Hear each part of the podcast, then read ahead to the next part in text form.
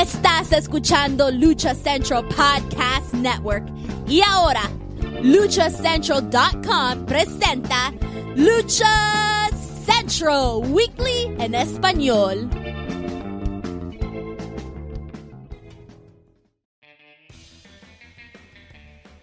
Amigos de luchacentral.com de México y Estados Unidos, sean bienvenidos a una nueva emisión de Lucha Central Weekly en español. Yo soy su anfitrión Pep Carrera y desde la Ciudad de tengo el gusto de presentar a mis compañeros amigos. En esta esquina me acompaña el cacique de Naucalpan, el Humalí del Pancracio, Mr. Joaquín Valencia, mejor conocido por todos ustedes y su séquito como Dar Juaco. Amigo, bienvenido. ¿Qué tal? Muy eh, buen día, tarde o noche. Un gustazo estar una semana más. Y solamente eh, diré que a una empresa menos en, mi lista de seguimiento, que es la NWA, e incluso ya me eh, estuve averiguando, mandado correos, comentarios de que no mamen, si W no está disponible en, México, pero no es solo el problema es aquí en México, también en Europa he visto varios comentarios donde no está disponible, la NWA solita se está cerrando las puertas, pero bueno, habrá momento para platicar de eso, pero mientras hablemos de, de cosas que acontecen aquí en nuestro país. Es correcto, mi estimado. En la esquina contraria nos acompaña el amo y señor de la calle de Lucerna, el futuro señor Blanchard, el inútil de Manuel Extremo. Amigo, bienvenido. Me gusta tu presentación, pero no me gusta tu forma de pensar. si, si la gente escuchara el, las pláticas previas a Weekly, nada mames, güey. Las juntas editoriales de Weekly, exactamente. Sí, güey, ya, seguramente ya nos hubieran dado un programa en, no sé, en ESPN o alguna mamada así. Pero bueno, ¿qué tranza banda? ¿Cómo están? Muy buenos días, tardes, noches. Acá andamos para hablar de lo que nos gusta y apasiona. Perfecto, mi estimado amigos, escuchas, continuamos el mes de febrero con nuestro programa 185 y ya lo saben, este programa tiene información, análisis, debate y uno que otro chisme del ámbito luchístico tanto nacional como internacional. Pero antes de comenzar, amigos, escuchas, rápidamente les comento que las opiniones vertidas en este programa son exclusivas y responsables de quienes las emiten y no representan necesariamente el pensamiento de Lucha Central y Master Republic. Dicho esto, comencemos, señores. Damas y caballeros, episodio 185 de Lucha Central Weekly en español. ¿Con qué comenzamos? Comenzamos con noticias del Consejo Mundial de Lucha Libre, que la verdad últimamente está dando mucha, mucha información. Pero bueno, ¿qué pasó el pasado 9 de febrero en la Arena México? En sobre todo en el, viernes espectacular. Pues señores, torneo de escuelas, torneo, el tercer torneo del año por parte del Consejo Mundial. Ya tuvimos la gran alternativa, ya tuvimos el, los Reyes del Aire, pues bueno, ahora toca el torneo de escuelas, que ya creo que sería su tercera edición, si no es así, corríjanme. Pero pues ya tenemos a los primeros. Creo que es la segunda, ¿eh? ¿Es la segunda? Ah, ok, perfecto. Creo que es la segunda. Sí, porque me acuerdo mucho de la edición pasada. Que si no me equivoco, creo que se la llevó Guadalajara. Si no, no me equivoco, ahorita checamos bien ese, ese dato. Pero bueno, el equipo Ciudad de México superó al equipo de la comarca lagunera y ya se instala en la gran final. Y es interesante sobre todo la forma en que lo hizo el consejo de poner a estos jóvenes literalmente novatos en el evento estelar de la Arena México, porque ves este concepto, dices, es muy bueno que, se presenten pues los alumnos, las nuevas caras que tiene el Consejo Mundial, los que está formando, pero ya darles esta oportunidad, dices, ah, lo puedes poner ah, en la lucha especial o en la semifinal, y ya pones a, los estelaristas, ahora sí, en el main event. Pero darle esta oportunidad es bastante interesante y pues de aquí podemos sacar alguna o ver los primeros pasos de una futura superestrella del Consejo Mundial de Libre. ¿Qué te pareció, Manu, esta primera eliminatoria? Muy interesante, eh, sobre todo porque son muchachos que ya tienen la recorrida, que ya forman parte de grandes carteles en las diferentes plazas que tiene el Consejo Mundial en la República Mexicana. Yo creo que ese es eh, uno de los factores eh, principales por los que los hayan puesto en la lucha estrella. Para muchos podrá ser como muy raro, y sí fue raro ver gente totalmente desconocida en un viernes espectacular, pero bueno, justamente así es como se hacen las estrellas en un este viernes con una muy buena entrada, con, donde todo el mundo te está viendo, bueno, pues ahí muestra lo que, lo que tienes. Y creo que todos los, los, chavos que subieron, subieron a dar todo. Y, y es muy interesante que, que, esté sucediendo esto porque el Consejo pues tiene sus escuelas y tiene grandes semilleros de, de luchadores y, creo que de esa manera también vas motivando, incentivando a los chicos a que les vayan echando más ganas y que si en esta ocasión no quedaron, pues la siguiente ya saben que tienen una plataforma para poder explotar lo, que saben y, demostrar cuál es la mejor escuela. No, además ver así elementos, por ejemplo, legendario, Fornio, que no, si no me equivoco, le estuvo en lo de lucha de barrio de AAA hace, a principio de año, si no me equivoco, le estuvo en, las grabaciones del Juan de, la Barrera y verlo ya de cuenta eh, dentro del Consejo Mundial llama, llama bastante la atención, por ejemplo, del lado lagunero, ¿no? Ver a los hijos de, de Misterioso Junior en acción también, continuar su, su fogueo, ver un poco de la actuación de, Viento Negro, así de que ah, empiezas a ver estas, estas actuaciones y dices, mm, le podemos seguir la pista a estos elementos para ver qué manera están trabajando. Y luego pasa, yo me acuerdo muy bien, por ejemplo, en AAA cuando fue lo de la llave de la gloria, precisamente dices, ah, este chavo de Puebla, pues este, tiene con qué, y pues hoy en día es su megacampeón, no digas el hijo, el hijo del vikingo. Pero mi estimado Dar Juaco, ¿qué opinión tenemos al respecto de esta de este torneo de escuelas? ¿Qué, qué, qué tiene de bueno y qué tiene de malo? ¿Qué tiene de bueno? Pues que se sigue trabajando eh, eh, hacia un cambio generacional y en la creación de las próximas figuras de la lucha libre. Eh, ¿Y qué tiene de malo? Pues no le vería nada de malo porque es, entiendo este proceso de, transición, no es la lectura que le doy. Es una, un gran aparador para las eh, futuras estrellas de la lucha libre y creo que la fórmula es la adecuada, es la correcta. Desde luego ya dependerá de, de los participantes o depende ya de los participantes eh, aprovechar esta oportunidad y, e irse este, abriendo camino, a irse abriendo más puertas dentro de la industria. Perfecto. Pues este viernes 16 tenemos ya la segunda alimentaria para sacar al segundo finalista, que será la Escuela de Guadalajara contra la Escuela Poblana, nuevamente en el evento estelar. Pero en el evento semifinal tenemos una lucha bastante interesante, que es, si no me equivoco, la primera defensa de Seuxis y Stephanie Baker como monarcas este, mundiales eh, en parejas femenil versión Consejo Mundial de Lucha Libre, defendiéndolos ante Lady Frost, que regresa, que incluso ya tuvo su primera presentación el pasado martes, y esta Tessa Blanchard. Lo que me llama la atención de esto es de que no Tessa estaba trabajando muy, pero muy bien con esta reina Isis, incluso ya eran los diamantes del, desierto. Los diamantes del desierto, sí. Este, me hace una, una, pareja espectacular poner a Lady Frost y a Tessa. No, no recuerdo, tú, Jaco, tú tendrás mejor memoria que yo. No sé si alguna vez sí trabajaron juntas en, en Impact hoy nuevamente TNA. Ah, no, no, de la, bueno, decirle el pasado reciente, que fue cuando en estos micrófonos se les dijo que le siguieran la pista a Lady Frost, ahí ya, ya Tessa ya no estaba. Entonces no, este, eh, tal vez en, algo, en el circuito independiente llegaron a trabajar juntas, no lo sé, pero al menos en Impact no fue así. Sí, coincido contigo, llama la atención este que bueno, viene esta esta gladiadora y, va con esa oportunidad que, que, de antemano sí se antoja mucho ese combate, se antoja mucho esa lucha, pero este sí y la pregunta es, ¿a ah, chinga y Reina Isis? ¿Qué pedo? ¿La mandan a la, a la congeladora un rato? Bueno, ya, ya veremos qué pasa, si se puede hacer una tercia, no sabemos. En, en declaraciones de la misma Lady Frost, solamente es una aparición para eh, este viernes y no se sabe este cuándo volverá porque al parecer también tiene compromisos con Ring of Honor en un torneo para sacar a la retadora al campeonato de Atina. Entonces creo creo que ese es el motivo por el cual que va a ser solo este viernes y de ahí quién sabe cuándo la volvamos a ver. Manu, ¿qué opinión tenemos al respecto del cambio de Lady, de, Lady Frost por Reina Isis? Sobre todo que desde que Tessa está ya como con mucha continuidad aquí en México, pues es con lo que venía trabajando y sobre todo en parejas. Sí, es, raro, es extraño, no sé si sea un, cambio como tal.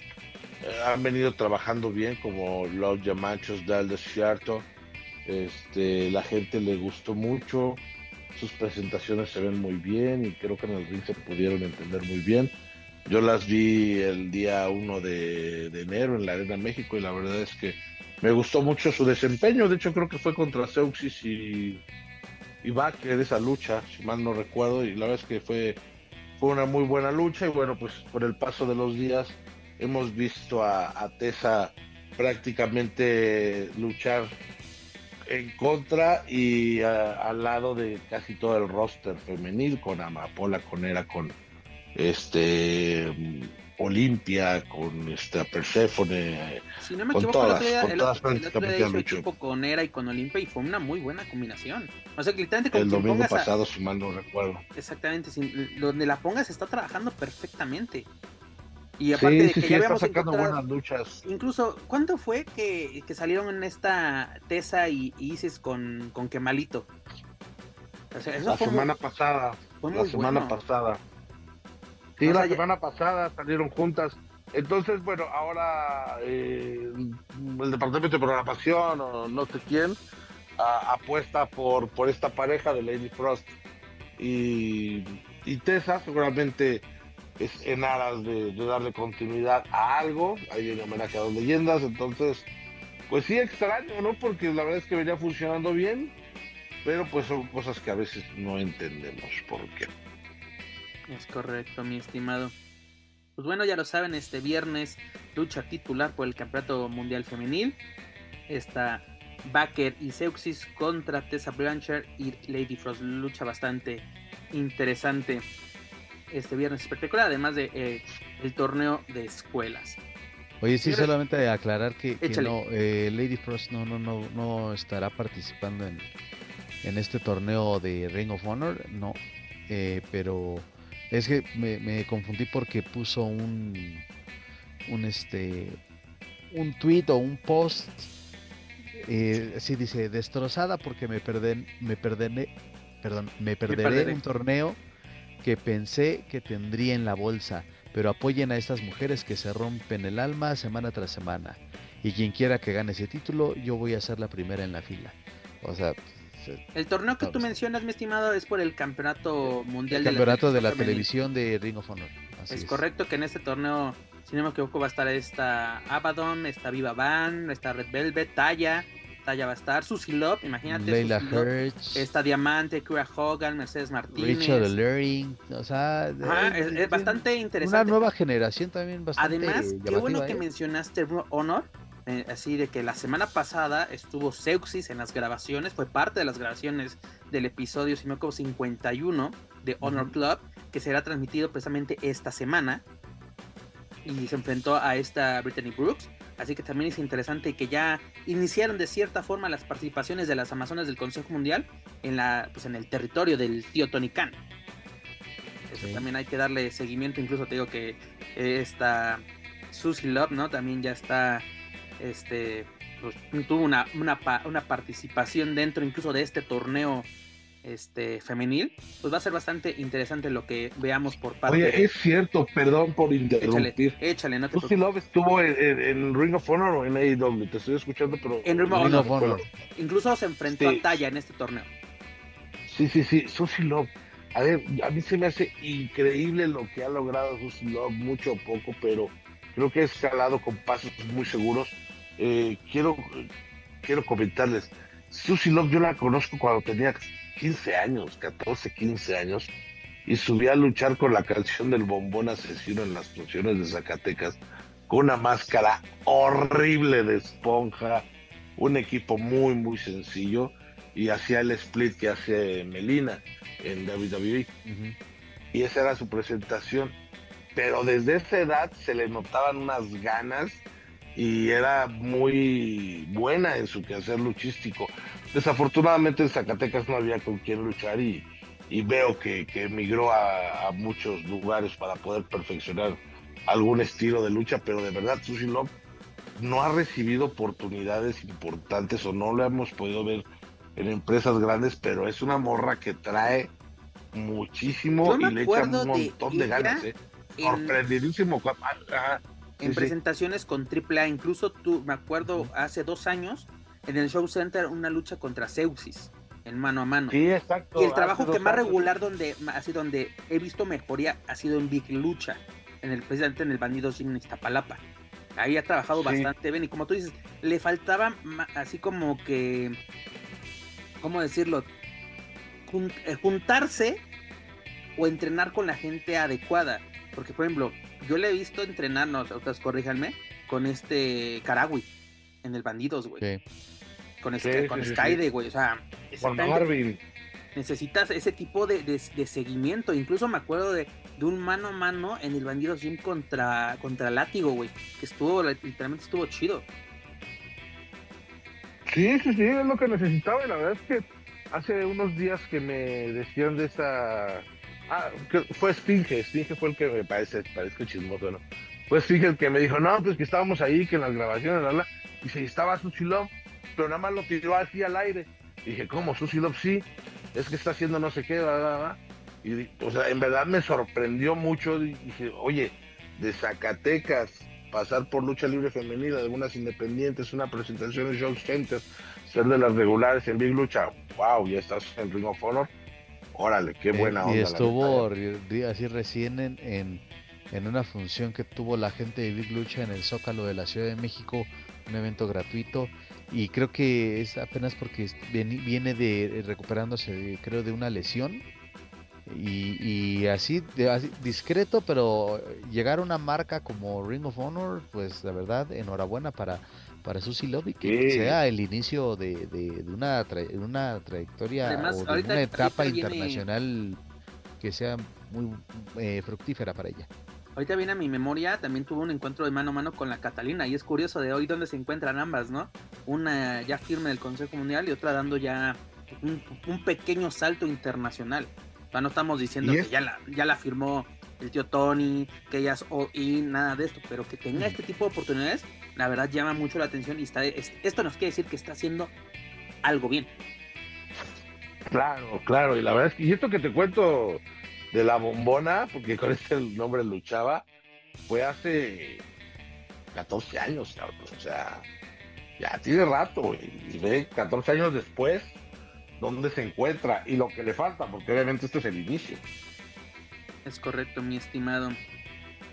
Pero hablando, ahora sí, precisamente hablando ya del territorio del tío Tony, pues que tuvimos también la semana pasada, ya habíamos hablado, ¿no? De estos enfrentamientos de elementos del Consejo Mundial contra los de AEW. Pues que tuvimos en la pasada emisión de Rampage, en el episodio 131, pues tuvimos un mano a mano entre Místico y Matt Seidel, quienes se vuelven a ver las caras después de bastante tiempo. Recordemos que tuvieron, si no me equivoco, previamente tres encuentros en WWE, Místico como sin cara, y este Matt Seidel como Evan Bourne, ¿no? Era su, su nombre en, en, el, territorio de Miss McMahon. Y pues fue bastante, pues fue interesante, fue bueno. Es como que era lo que esperábamos de este, de este duelo. Aparte que también le, diera esa presentación en sociedad, por así decirlo, místico a Esfinge y Star Jr. Sí, precisamente porque es así de estos chavos van a estar mañana en, en Collision, ¿eh? así para que ya tengan en cuenta de, de quiénes de quienes llegan. Y, me, me, gusta esta forma que está trabajando el Consejo Mundial con, con AW, porque la verdad, este, estás, no, le estás dando solo proyección a tus estrellas, le estás dando proyección también a tu, pues, a tus futuras superestrellas, porque ya hoy en día es una realidad, ¿no?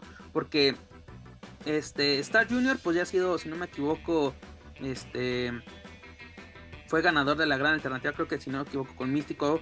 Este recientemente fue campeón mundial de tercias junto a Atlantis Junior y Volador Junior peleándole los perdió la semana pasada, si no me equivoco, en Puebla contra los, los bárbaros. es, alguien que ya tiene licencias, por así decirlo, dentro del Consejo Mundial.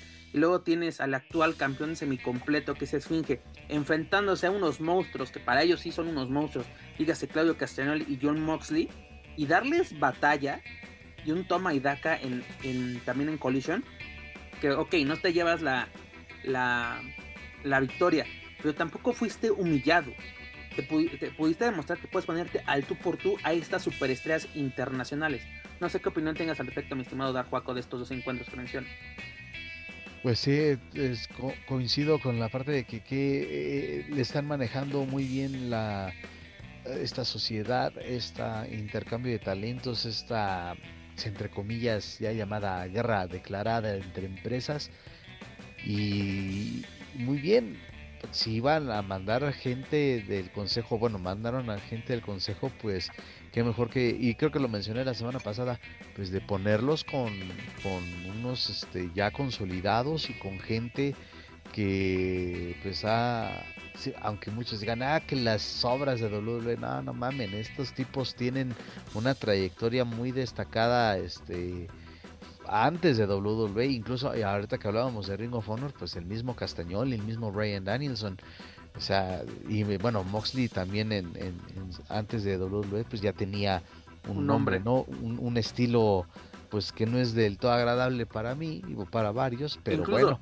El propio nombre de John Moxley ya lo tenía en las independientes, antes de, de serse alguien dentro de WWE, ya había hecho pues sobresaliente, por lo menos en el circuito independiente, sobre todo en el, en el circuito extremo, el nombre de John Moxley.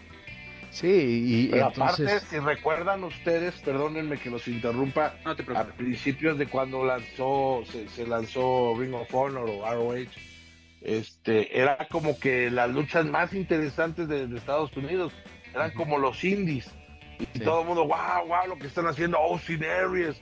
Y un montón de gente que decía, güey, es increíble. Y, decían, y, yo me recuerdo que decían, es que estos tienen que estar en WWE. ¿No? Era como que el paso, ah, güey, a huevo, este güey tiene que pasar a WWE. Y ahora saben con que son las obras de WWE cuando vienen de un camino recorrido de ser super mega luchadores y nada más pasan por WWE y no los aprovechan allá eh, y ya regresan a, otro lugar o van a otro lugar, ah, eran jovers, ah, son los desperdicios, nada más. sí, Rápidamente un, comentario, perdón, Justamente lo que tú mencionas de que a los inicios de Honor vimos a grandes luchadores que se convirtieron no solamente, bueno, que eran promesas en ese momento y hoy en día son toda una realidad.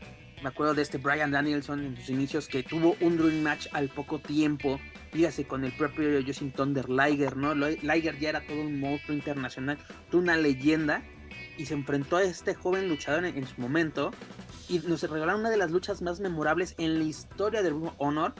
Luego también tenemos el caso, tú eh, podemos mencionar a Seth Rollins, ¿no? Que tú dices, ah, Seth Rollins solamente se hizo en WWE para nada. Cuando era Tiger, este Tyler Black, si no me equivoco, desde Western Society X en MTV, luego ya exactamente dándose paso a, a Room Honor, convirtiéndose en campeón mundial y dar ese salto precisamente a WWE para convertirse en Seth Rollins. Y hoy en día, ¿cuántos años tiene en WWE y se mantiene? No solamente en NXT, sino, en, el, en el main roster. Incluso de los momentos memorables de los últimos, se puede decir, 10 años, ha estado involucrado Seth Rollins en WrestleMania. Sí, pero eh, vuelvo a, la cuestión de con, con la gente del consejo. Qué bueno que, le, les aventaron ah, o que los pusieron de frente con, estos tipos ya, insisto, consolidados.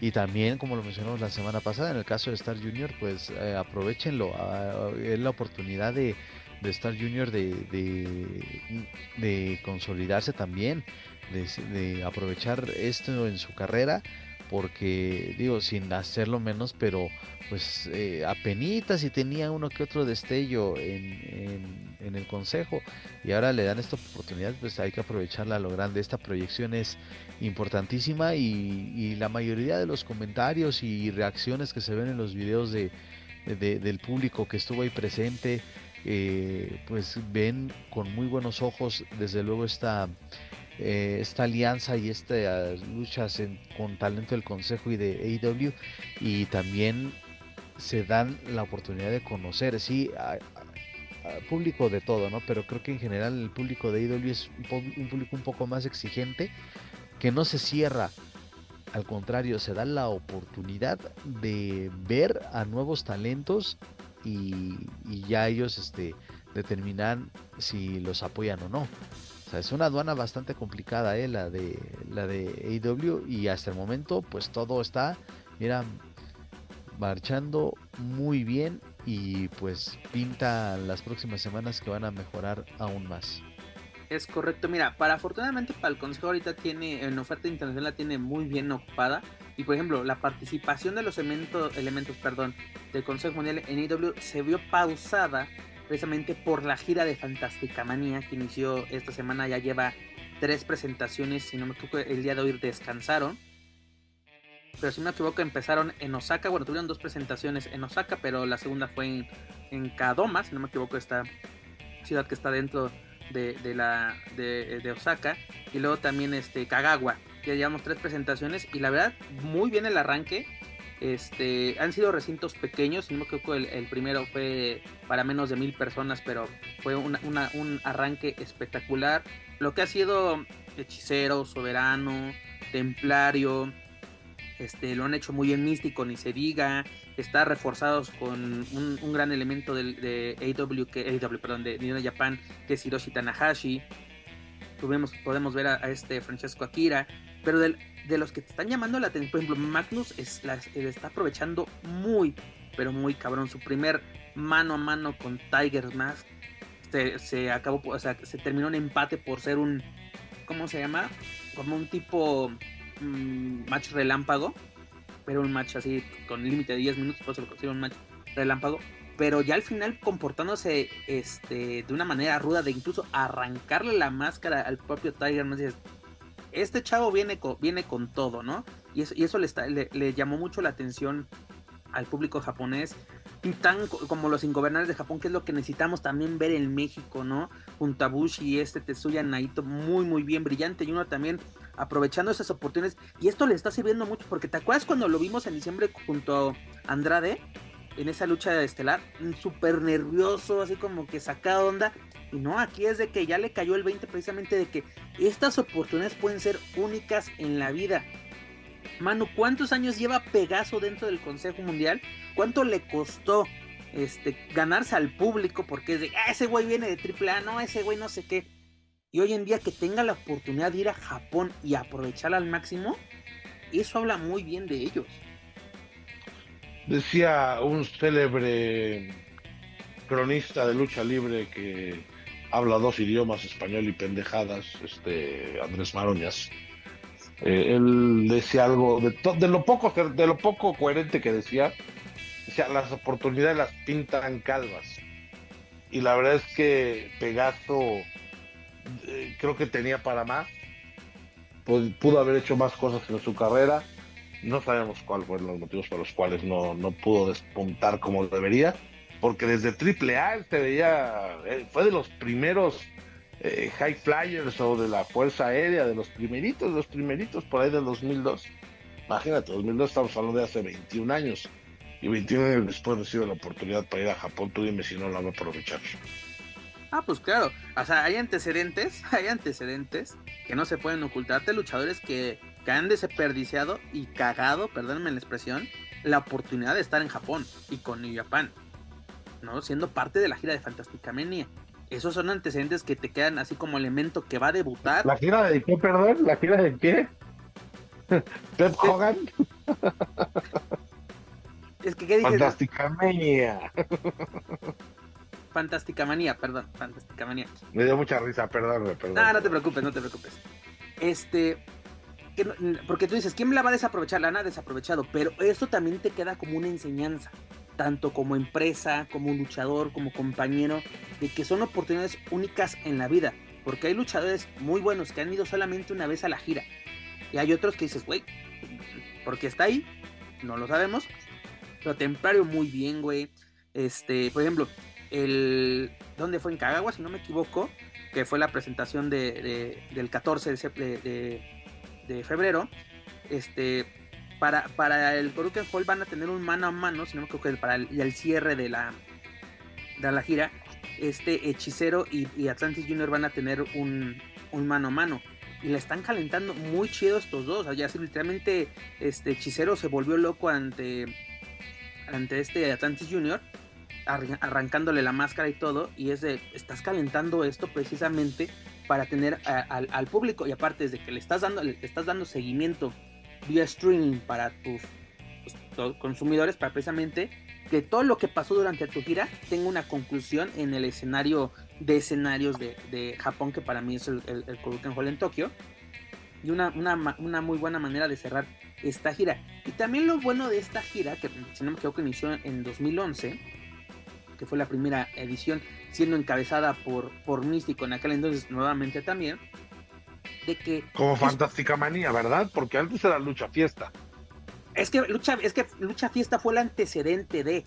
Porque yo me acuerdo que cuando, cuando en 2009, si no me equivoco, Manu, se toma, se hace formalmente esta alianza con, con New Japan, porque el consejo por muchos años ha trabajado con New Japan, ¿no? desde los 70, si no me equivoco, desde la fundación de esta empresa ha tenido una buena relación. Pero, porque incluso tuvimos a, a Anthony Noki en algunas presentaciones, aunque trabajaba más con el toreo. Pero en fin, ese no es el punto se, retoman las relaciones por más y de que intercambio de talento y Místico es el primero en ir, ¿no? Porque tiene presentaciones en, giras, incluso en el propio Westwood Kingdom 3, si no me equivoco. Este le gana el título de, siendo el segundo mexicano en ganar el campeonato de peso completo lleno de la IWGP y precisamente presentaciones de lucha fiesta. Incluso así se llamó que una lucha que tuvo contra Tiger Mazo, no recuerdo. Y ya después formalmente para eh, el mes de enero se inicia lo que es Fantástica Manía en 2011 y al volverse todo, porque incluso creo que solo eran tres fechas en Tokio, precisamente en el Korakuen Hall, y es, güey, esto es un éxito, el próximo año hay que volverlo a hacer, pero hay que meter una ciudad a ver cómo nos va. Y al ver que cada ciudad que metía New Japan se vendía, aunque fueran recintos pequeños, porque también el consejo nos dice, güey, la gira de Fantástica Manía tuvo sold out en todos sus lugares en la, última presentación que te digo que fue en Caguaga, fueron 743 asistentes. Que tú puedes decir, eso lo mete luego cualquiera promotora independiente. Bueno, no cualquiera. Pero dices, la gente que asistió a ese recinto agotó el boletaje, por lo menos que, se puso a la venta. También el que no te voy a mentir, le caben 1500 personas.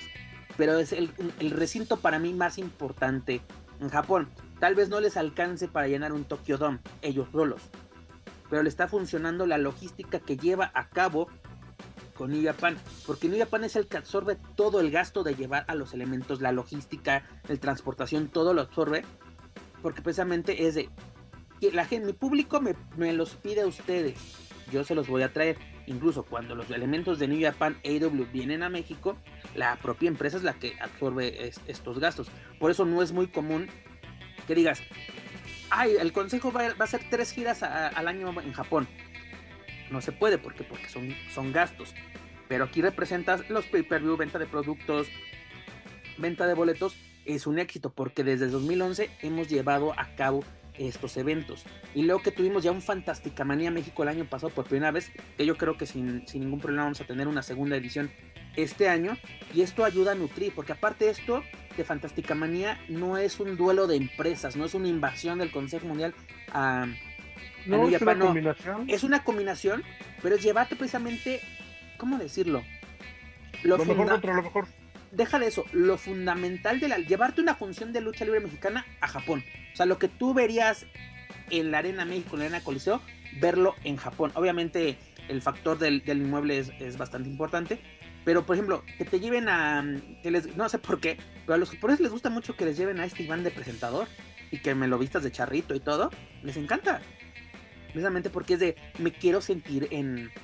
En, México, o sea, hay gente que puede tener no, tener la oportunidad de venir a México por X o Y razón, pues así, un pedacito se lo llevas y lo haces de buena manera. Oye, Pep, tengo una pregunta. Dígalo. ¿Tú crees que en México pueda funcionar una gira Fantástica Mania, pero con Japón? O sea, con luchadores japoneses en su mayoría. Porque es, es, es obvio que la lucha libre mexicana, por lo, por lo que representa en el mundo, por lo folclórico que es, por las máscaras, el misticismo y todo lo que representa. Obviamente en Japón pues hacen las funciones y es lo que quieren ver, porque es lo que, lo que representa México. Es como el 5 de mayo en Estados Unidos. Pero en México realmente estamos preparados. La afición, los medios sí, porque realmente van a cubrirlo, pero la afición, y no todos, ¿eh? y la afición está lista para una gira fantástica manía de, luchadores japoneses, vamos a suponer, eh, de entrada Arena México, Puebla, eh, Guadalajara y no sé, agrégale Aguascalientes, León, Guanajuato y Querétaro, que son como de, de un grupo ahí. Monterrey no, porque ahí les gusta pura pinche payasada. Mira, te respondo, sí y no. Gracias. Sí, porque gracias a este tipo de alianzas conoces al producto de otro lugar, dígase New Japan Pro Pero no podría ser un éxito fuera del territorio del Consejo Mundial. Yo creo que los únicos lugares donde podrías traer un Fantástica Manía con un 60% de elementos japoneses, solo podría ser un éxito en Ciudad de México, en Guadalajara, Puebla y tal vez en Tijuana. Tal vez en Tijuana. Pero de ahí en fuera, para nada, sí, para nada. ¿Por qué? Porque el público, así fuera de la Arena México o fuera del Consejo Mundial, no conocen el producto de New Japan. En provincia, dudo que en León sepan quién es Hiroshi Tanahashi. Dudo que sepan eh, en, Zacatecas. Y no digo que, que, esté mal por eso, es que no conocen el producto. Que tú me digas, bueno, WWE se presentó hasta en Mérida, en Querétaro, se presentó en muchos lados aquí en México. Sí, porque los promotores que traen el, el, el, producto de WWE aprovecharon muchas veces el boom que tuvo gracias a la televisión abierta en México. Porque eso ayudó, por ejemplo, cuando, cuando WWE llega a México fue en 2000, si no me equivoco, 4 en Monterrey con un, con un promotor local y fue un super éxito. Y también, si no me equivoco, ya habían empezado las transmisiones en 52MX. Pero cuando ya llegan a Ciudad de México, así los boletos... Ya pasaban, ya pasaban. Este, si no me equivoco, fue 2006 la primera vez que vino a Ciudad de México WWE primero con SmackDown en enero y luego en, Raw en, septiembre de ese año. Los boletos volaron, volaron y fueron dos giras muy buenas. Incluso a México le tocó el DX Reunion Tour. ¿Pero por qué? Porque se aprovechó el momento. Y eso que todavía estaba restringido el producto para cable. Y en 2008, cuando TV Azteca y Televisa compran los derechos, las siguientes giras fueron más exitosas. ¿Por qué? Porque ya tenías el producto en televisión abierta. Incluso WWE se animó a vender funciones de televisión para México. O Cesa las compra y se llevan a cabo las primeras grabaciones de SmackDown, de NXT y de, y de Raw en México. Incluso también fue algo curioso de que fueron grabadas en vivo incluso ya eh, tanto ha sido el éxito que regresa WWE con, con buenos este, ¿cómo se llama? giras, que el año pasado fue el Super Show, porque Juaco no me va a dejar mentir, 2017, 2018, 2019, antes de la pandemia, las giras, las giras eran cumplidoras, nada más de que solo venían porque ya se les pagó. Porque entradas muy pobres y así como que venían a. Pues, pues ahora sí, a su, su porque ya me pagaron, ¿no? Y por eso yo creo que sería muy difícil tener una gira tal cual. Porque te pongo otro ejemplo, cuando el Consejo en 2008 viajó a España, así como fue con una, promotora, los lleva a España, fue un, fracaso económico. Sí se, sí se, dio a conocer el producto de, del Consejo Mundial, incluso no me acuerdo qué televisora ya compró por un tiempo los, los derechos de transmisión y pasaban funciones del Consejo Mundial muy diferidas, muy, muy diferidas pero estaba, estaba compitiendo el Consejo Mundial con lo que era, se conocía WWE en España como el pressing catch, así le llaman al, programa, no sé por qué chingados, pero así le ponían a, WWE. Al poco tiempo, al no darle seguimiento, pues obviamente fracasó. Por eso necesitas un apoyo importante. Consejo se apoya de New Japan en Japón y New Japan se apoya del Consejo aquí en México. Y ese es un muy buen toma y daca. Y por ejemplo, lo que está haciendo ahora, queriendo el propio Tony Khan trabajar de la mano del Consejo Mundial, es muy bueno para ambas empresas. Tú das a conocer tu producto en México y tú das a conocer tu producto en Estados Unidos, dígase tus elementos. Porque aquí ya tenemos, eh, vía, vía VIX, tenemos las transmisiones de, de AEW, dígase Dynamite, Collision y Rampage. Es un toma y daca que por lo menos los últimos tres meses de ahora sí, de, de noviembre a la fecha, han sido muy redituables para ambas empresas. Y por eso tenemos lo que, eh, es, lo que vamos a ver en homenaje a dos leyendas, que, que es el siguiente tema. Que mi estimado, ¿qué te pareció la cartelera para el primer magno evento del Consejo Mundial de Lucha Libre este año? Are you talking to me? Sí. No, conteste Juaco. Ok, Juaco. Pues una cartelera que, que me sorprendió, y ya me, me figuraba al el meme de, de, la- eh, de Abraham Simpson de ya suelta el maldito evento estelar de una vez. Ah, sí, porque el, el tío Julio la hizo de emoción de una por una, así de ya. Pero está bien, digo. Estuvo es chido, estuvo chido. de esta, eh, insisto, y lo hemos dicho ya desde hace varios meses. Le da Más el presentador de la academia cuando va a dar el ganador. Exactamente.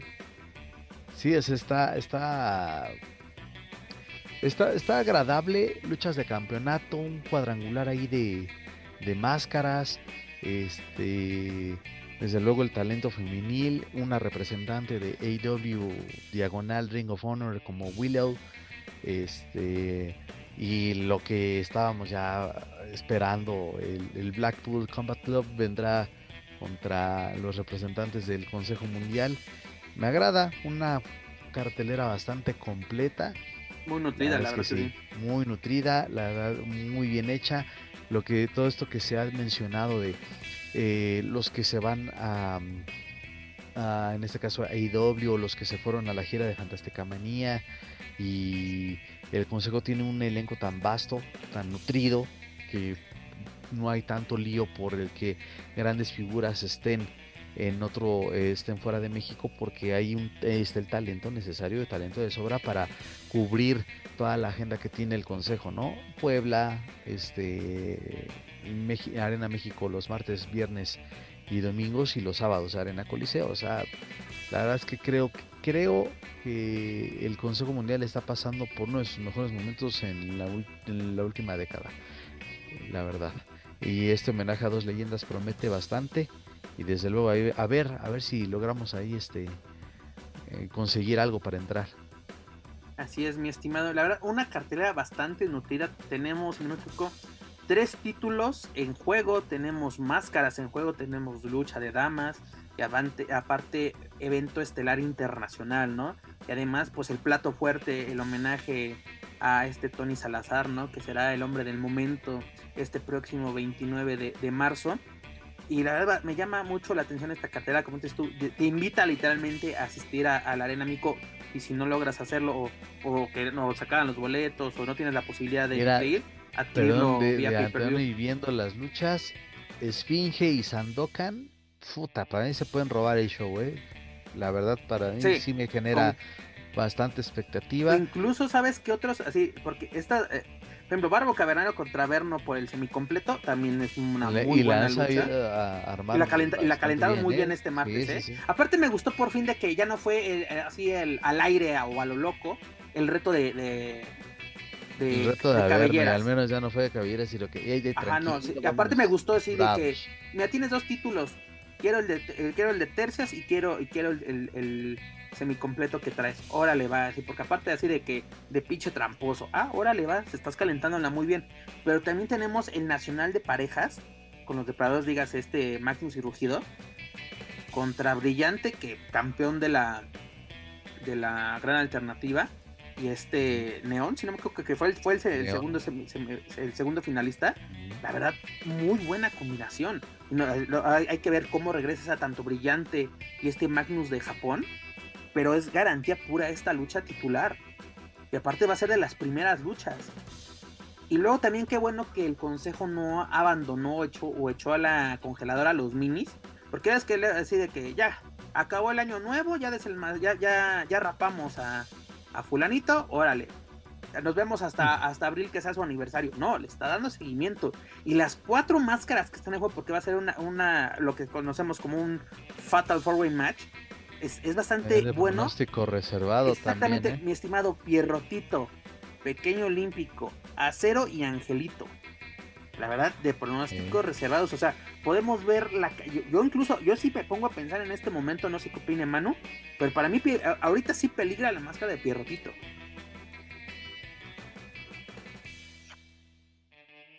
Sí, Manu. sí, sí, la verdad es que por primera vez me escuchan ahí. Sí, fuerte y claro. Eh, sí, sí. Sí, la verdad es que es interesante ese Fatal Four Way Match de mini estrellas. Qué bueno que los están tomando en cuenta porque sí son de los más olvidados. Eh, los toman en cuenta únicamente cuando es el aniversario de los minis y en alguna otra función. Pero a mí la cartelera, digo, hace rato le dije que contestara a Juaco no por grosero y no porque no me interesara, sino porque quería escuchar primero la opinión de Juaco. Y, me sorprende que ahora no escuché un chingada madre, pinche programa, pero no, no, ahora me gustó Juaco, muy bonito, ahí le gustó su, el cartel. No, la verdad es que la cartelera es muy buena en, general. Yo voy a eh, con Esfinge, Esfinge y este Sandokan. Creo que va a ser una muy buena lucha. Vienen de la escuela Tapatía los dos, se conocen y creo que van a sacar una muy buena lucha.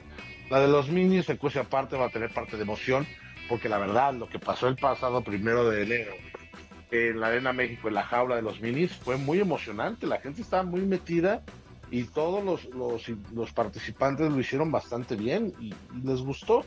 La de parejas, la verdad es que Magnus eh, Rugido lo han hecho bastante bien. Espero que puedan refrendar. Los que están enfrente, pues siento que les falta todavía un poquito, pero pues bueno, ahí está la, la prueba, ¿no? ¿Qué otra lucha falta? ¿Qué otra lucha no ah, comentaste? no comentaste la... de mujeres, ¿verdad? Exactamente, es a lo que a lo que voy. tenemos en la siguiente, que yo creo que sería la semifinal, es Stephanie Baker, Seuxis y Lluvia contra Tessa Blanchard, la Catalina y Willow, ¿no? Esta luchadora de AW, que creo que fue una buena elección, no sé qué opinas tú, Juaco. Incluso ayer este, la estuve viendo, así curiosamente ayer le tocó luchar contra Sky Blue buen trabajo, eh. La verdad me, está gustando lo que está haciendo esta luchadora en, en, AW y creo que puede quedar muy bien con el.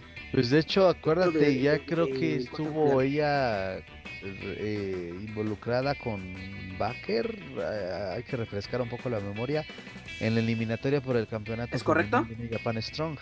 Entonces, eh, a partir de ahí, como que, bueno, nosotros como que la pusimos ahí en el radar, en el mapa, y tanto en, en las funciones de AW y también en las funciones de Ring of Honor, la verdad es que ha, hecho un muy buen trabajo. Eh, yo digo, si va a, traer también representativo femenil de All Elite, pues también esperaba que, que, no viniera sola, que por lo menos viniera con una, una, una luchadora más. Pero bueno.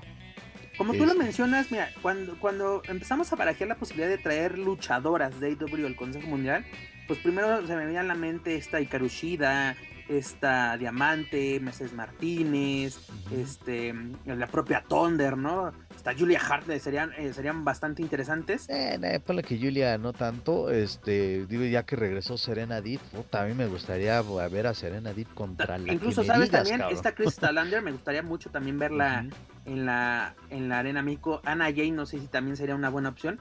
Pero, o sea, Willow sería como mis últimas opciones, pero creo que es una buena, una buena opción, güey. Porque yo creo que es un estilo eh, tipo Scadi, güey. Porque tú así puedes ver el personaje o a, la luchadora y dices, mm, como que no, no me convence. Pero ya la ves trabajar y ves que tiene calidad, tiene carisma, tiene ganas. Y yo creo que es lo que se necesita en este tipo de alianzas. Porque también tienes que aprovechar lo que tienes de manera de talento joven para que también se siga puliendo porque yo digo, una, prueba, eh, te estás enfrentando, te vas a enfrentar a, a, a esta Seuxis, a Stephanie Acker, que son muy buenas luchadas, que ahorita estábamos hablando de lo que han realizado, es una muy buena opción. Porque también, así que dices, ah, yo quiero lo mejor, quiero que me manden a esta Britt Breaker. Pues tal vez ahorita no es el momento, porque aparte Brick está un poquito fuera de, del radar, está más como que en relaciones públicas, así de, de AEW. Pero es una buena elección no sé qué te parezca esta lucha a ti, Manuel Extremo. La verdad está interesante. Ahí con todo el respeto del mundo y sin aras de, sin tratar de ofender o de hacer menos a nadie, creo que eh, Lluvia sale sobrando. Concuerdo totalmente. Me hubiera gustado, me hubiera gustado ver una lucha de mexicanas contra extranjeras este, obviamente, Teuxis y Baker, gracias por participar. Luego nos vemos. Pero sí, este, ver a una um, Scadi, eh, ver a una güey, Marcela. en, lugar de, en este caso yo hubiera, así que me podía cambiaría lluvia por, por silueta. También estoy de acuerdo, sí, y no con lo de debería sido un duelo de mexicanas contra extranjeras, sí, pero esta Baker es tu campeona mundial, tanto individual como de parejas, Sepsis es campeona de parejas. Lluvia, pues campeona de parejas femenil, pero yo creo que de, esa pareja de las chicas indomables, la que tiene mayor ranking o poderío es esta, esta Jarochita. Por ejemplo, que habías puesto eh, esta, incluso habías puesto Silueta, Lluvia y y Jarochita contra, contra Catalina, campeona universal de Amazonas. Tessa Blanchard, pues este, ex campeona de Impact Wrestling, reina de reinas. Este, ahorita los que me vienen a, la, memoria. Willow, que te que la, está armando bien en, en, cosa en AW, que como lo menciona Juaco, también fue parte de esta eliminatoria por el campeonato femenil de, de New Japan Strong en Estados Unidos. Así como que sí está nutrida, llama bastante la atención pero sí podemos hacer uno que otro cambio. Y sí, eh, eh, eh, sonó mucho eso de que ¿dónde, dónde quedaron las mexicanas. ¿No? Porque, pero digo, o sea, Stephanie Baker tiene todas, todas las credenciales. Seuxis está ganando a pulsos y a pasos agigantados el, al público y el territorio perdido que dejó por unos años. Yo creo que está, está bien, ¿no? O sea, como que fue una buena elección por parte de, del Consejo Mundial.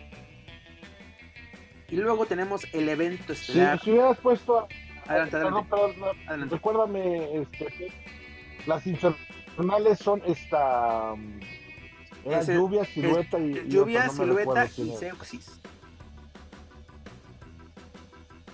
todas alumnas de. Eso hubiera estado bastante bien. Sí, sí, sí, totalmente. Alumnas del, y esa, del, del satánico. Esa tencia muy acoplada, muy bien yo sí hubiera quitado a Lluvia, no haciéndola menos, pero sí hubiera puesto a, Silueta, sin duda alguna. Creo que ahí está un poquito de más. Sobre todo porque no ha tenido como mucha, no sé, mucha historia con ellas. Es correcto. Lo que tenemos en el evento estelar, pues tenemos este duelo de empresas Consejo Mundial contra AEW, el Blackpool Combat Club. Llega a México y llega de la siguiente manera, que es Brian Danielson, Claudio Castagnoli, John Moxley y Weller Utah. Y Weller Utah que ya se ha enfrentado a elementos del Consejo Mundial en New Japan, dígase Titán en el Best of Super Junior, si no me equivoco, si no corríjame por favor.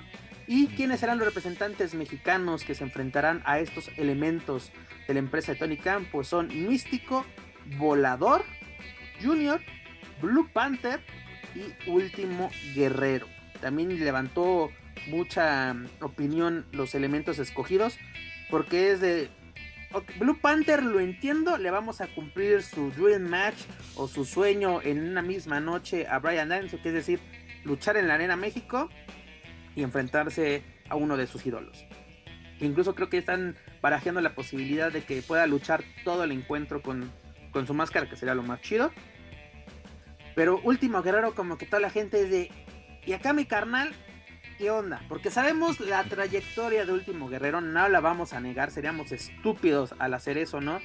24 años como internacional, lo hemos visto en TNA, como incluso como campeón de la Copa Mundial X, hemos visto en Honor, New Japan, muy buenas presentaciones. Pero si estábamos trabajando con Hechicero y Máscara Dorada, ¿por qué lo sacamos de la ecuación? Digo, Panther está justificado y además el público lo está pidiendo. Público que conozcan o no conozcan este, a Brian Danielson ya se subieron al tren del mame y quieren que sea parte de esto. Ok, no hay ningún problema. Pero Guerrero como que sí levantó mucha, mucha ámpula. No sé qué, qué opinas tú, mi estimado Juaco. Sí, totalmente, totalmente. El último Guerrero sobra ahí. Hace rato mencionabas en la lucha femenil que este lluvia es como que no no está justificada su presencia, pues en esta lucha estelar el último guerrero es el que sale sobrando y eh, ya deja de, deja de eh, hechicero, ¿no? Quien puede ocupar el lugar, pero pues también está los eh, recientemente pues el mismo Star Junior, ¿no? Que es los de que fue parte de esa entrecomillada invasión a los terrenos de Dynamite, de Rampage, de Collision y ahí sí estaría justificado porque es, ok, es la gente de, del consejo que fue invadir los que te vamos a recibir a la gente de IW, pero bueno, ya es lo que dicen porque entre comillas es el que manda y pues a huevo tenía que estar sí o sí. es como el Guillermo Ochoa del Consejo Mundial, el último guerrero. Pareciere, pareciere. Y aparte, tanto de Guerrero y Lluvia, así como que sí, sí, sí llama la atención. O sea, no, no estoy así señalando nada, pero la gente, la gente también se va mucho con lo que, sobre todo lo que leen redes. Porque luego, si mucho chisme es chisme incompleto o chisme totalmente erróneo y se quedan con, con eso, ¿no? Muchas veces, te pongo un ejemplo bastante pendejo, pero mucha gente se quedó de que esta Baker era pareja de, Reina Dorada, simplemente porque en una función se dieron un, un beso. Y luego cuando empezó a tener esta Baker una relación con uno de los Dinamita, fue así de, pero que no era lesbiana, ¿quién no andaba con así como dices, güey? Este, la, desinformación queda, güey. En serio, sobre todo búsquenlo en, el querido en el querido grupo Rancio, no, verán que no estoy no estoy mintiendo. No, hasta la fecha, ese comentario la otra vez me lo hicieron. No, pero es que como que ya sabes, ¿no? Cómo es la banda. La verdad es que, mira, no, para nada es un secreto lo que se ha manejado durante mucho tiempo, de que dicen que el guerrero, que el guerrero, y creo que él también ha sabido. Incluso no le entró al mame, que es soy, soy el jefe guerrero. Y así yo sé la mano que me la cuna. Sí. Y sí, la neta, y hay una foto ahí donde el guerrero está de taquillero, de cubretero, de programador, de todo. El, digo, al final de cuentas, si él es el que, mm, eh, si él es la mano que mece todo, bueno, pues ya está, ¿no? Pues obviamente que iba a estar.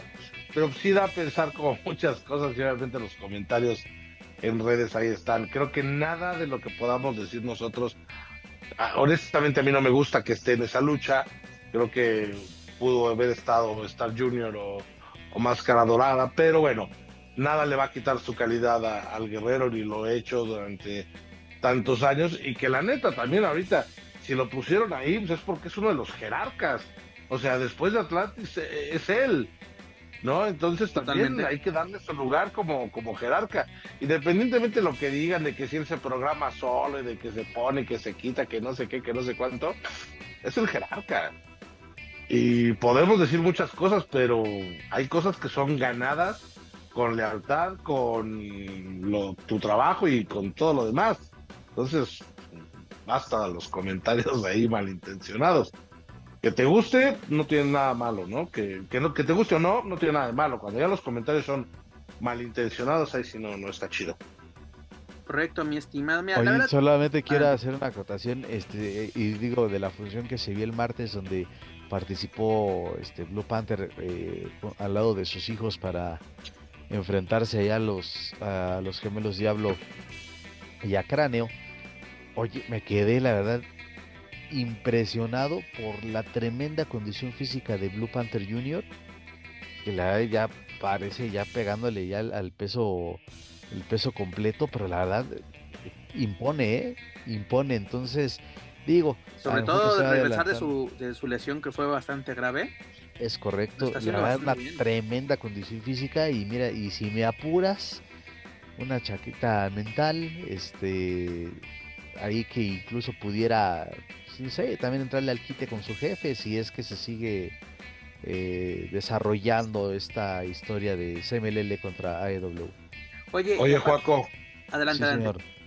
Perdón, tú que lo viste, Juaco, porque yo lo he visto varias veces y la verdad es que me gusta mucho, pero la verdad, Blue Panther, papá, el señor, eh, yo creo que le roba la vitalidad a los, a los hijos y anda de arriba abajo, va, viene, vuela, lucha. Se transforma a la hora de entrar. Oye, cargó a cráneo, o sea, lo cargó el martes y es un luchadorazo el señor Blue Panther. Porque incluso mucha gente, mucha gente está diciendo en redes sociales de que sí, pero este duelo tenía que haber sido hace 10 años. Ok, si estamos de acuerdo.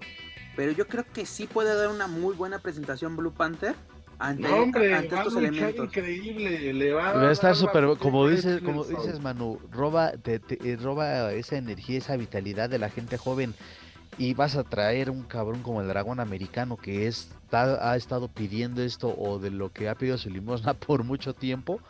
O sea, la adrenalina del momento de los dos, no manches, yo creo que sí se puede. En el momento que ellos dos interactúen en la lucha, este, se van a robar el show. Oye, mi estimado, y luego también, también cuando se hizo este anuncio, que obviamente él tenía que estar en la ecuación sí o sí, porque fue de los que empezó el desmadre prácticamente, dígase John Moxley, que mucha gente decía, pero él a qué va a venir, ¿a poco lo van a dejar sangrar? Porque y lo hemos dicho este, aquí en este programa, de que si no sangra no es feliz. Pero prueba de esto, de que podemos tener una buena lucha, es lo que vimos anoche en Dynamite. Su mano a mano, que fue eh, la lucha que inició el show, que fueron casi 20 minutos de, combate, pero su enfrentamiento contra este That's Hardwood de, de FTR fue bueno. Fue bueno. Incluso. Y es ahí ya te das cuenta porque. Es bien pinche raro ver a Moxley. Y, y el ras de lona, güey, sí. pero ahí está, te das cuenta, ok, lo, lo ponen con un luchador, un como sería un clásico wrestler, este, como, como es este, eh, este Hardwood.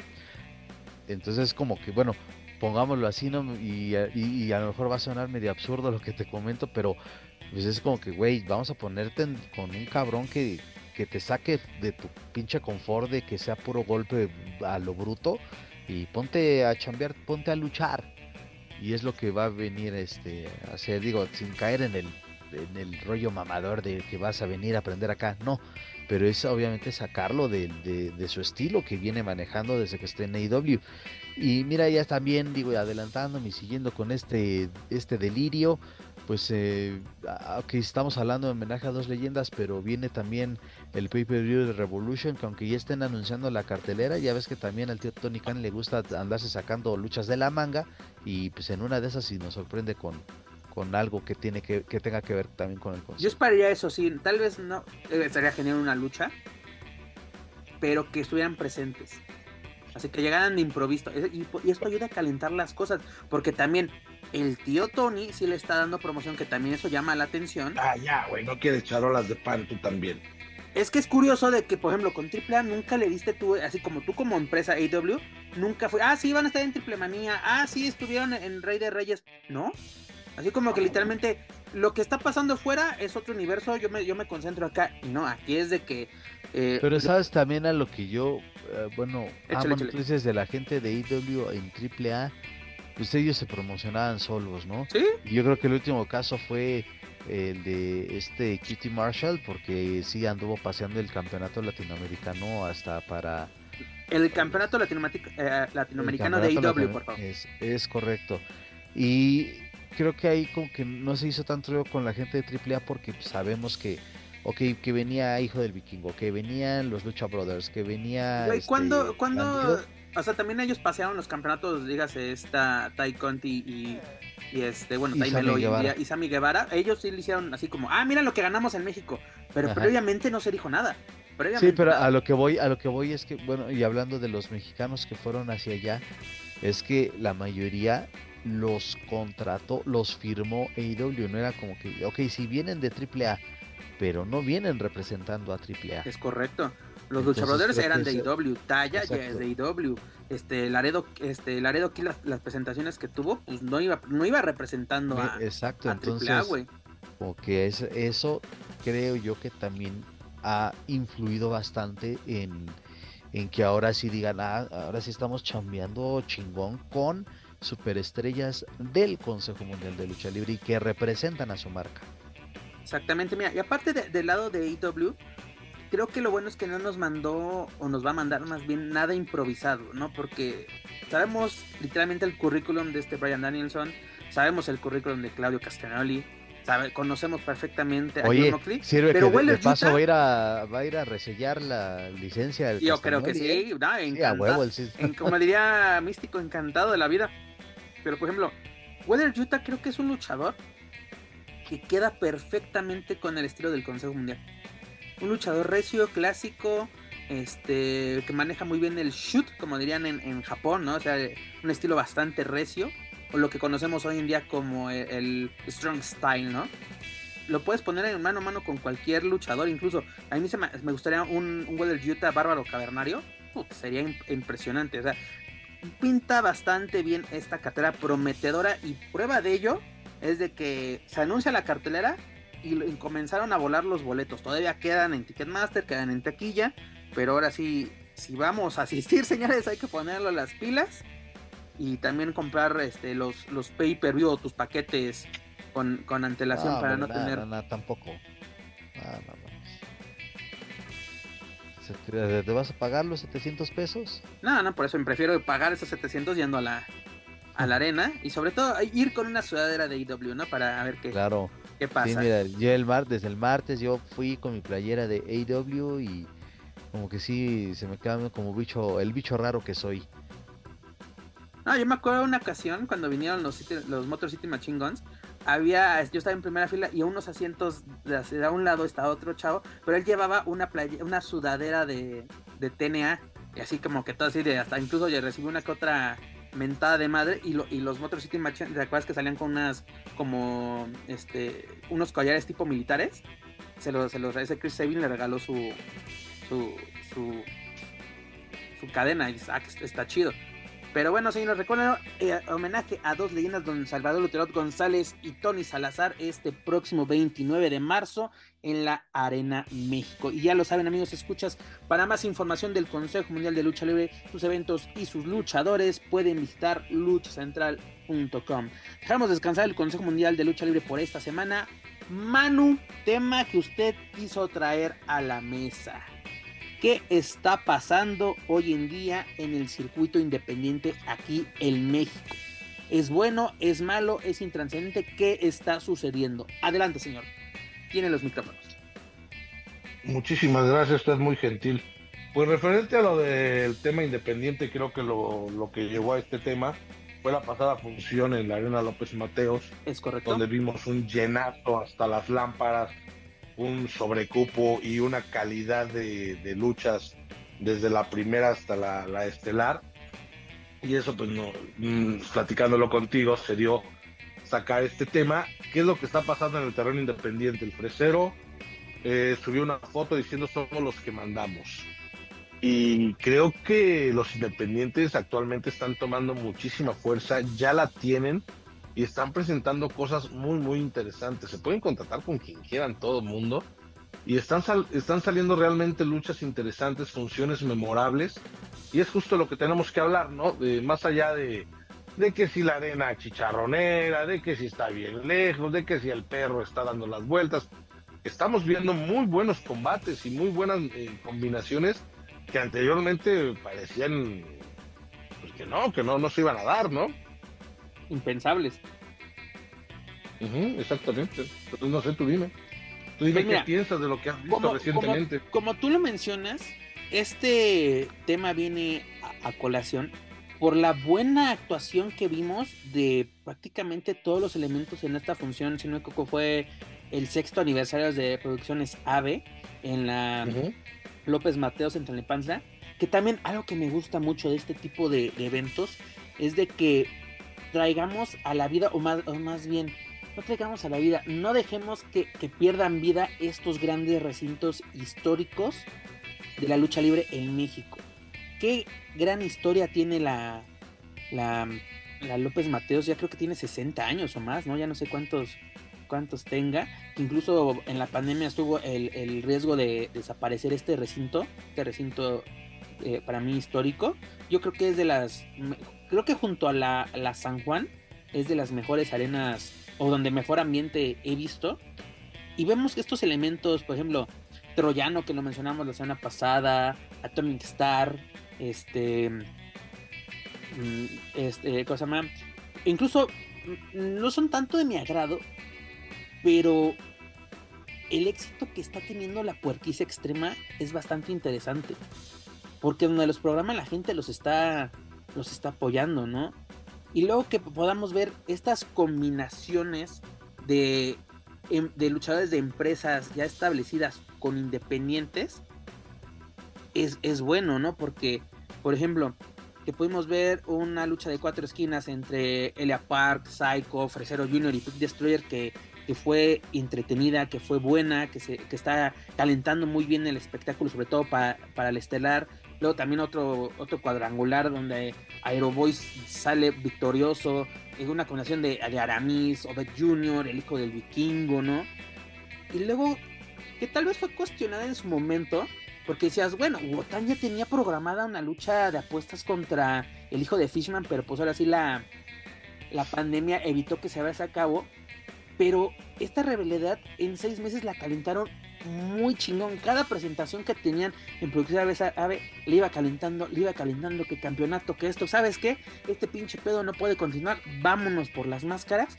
Y fue una buena lucha. Tal vez no te voy a decir de que, ay, no mames, este, eh, se subieron a la grada, aquí eso no es lucha. Lo que tú quieras. Pero la gente que asistió, mano, no me va a dejar mentir, quedó satisfecha y fue parte de esta lucha. Fue lo que le dio sabor a esta lucha convertirse en una olla a presión este recinto le da ese sabor a ese tipo de encuentros. Es lo más bien lo que le da valor a este tipo de encuentros. Porque nunca falta en el terreno independiente que programas una lucha dices, ah, qué predecible. Qué predecible.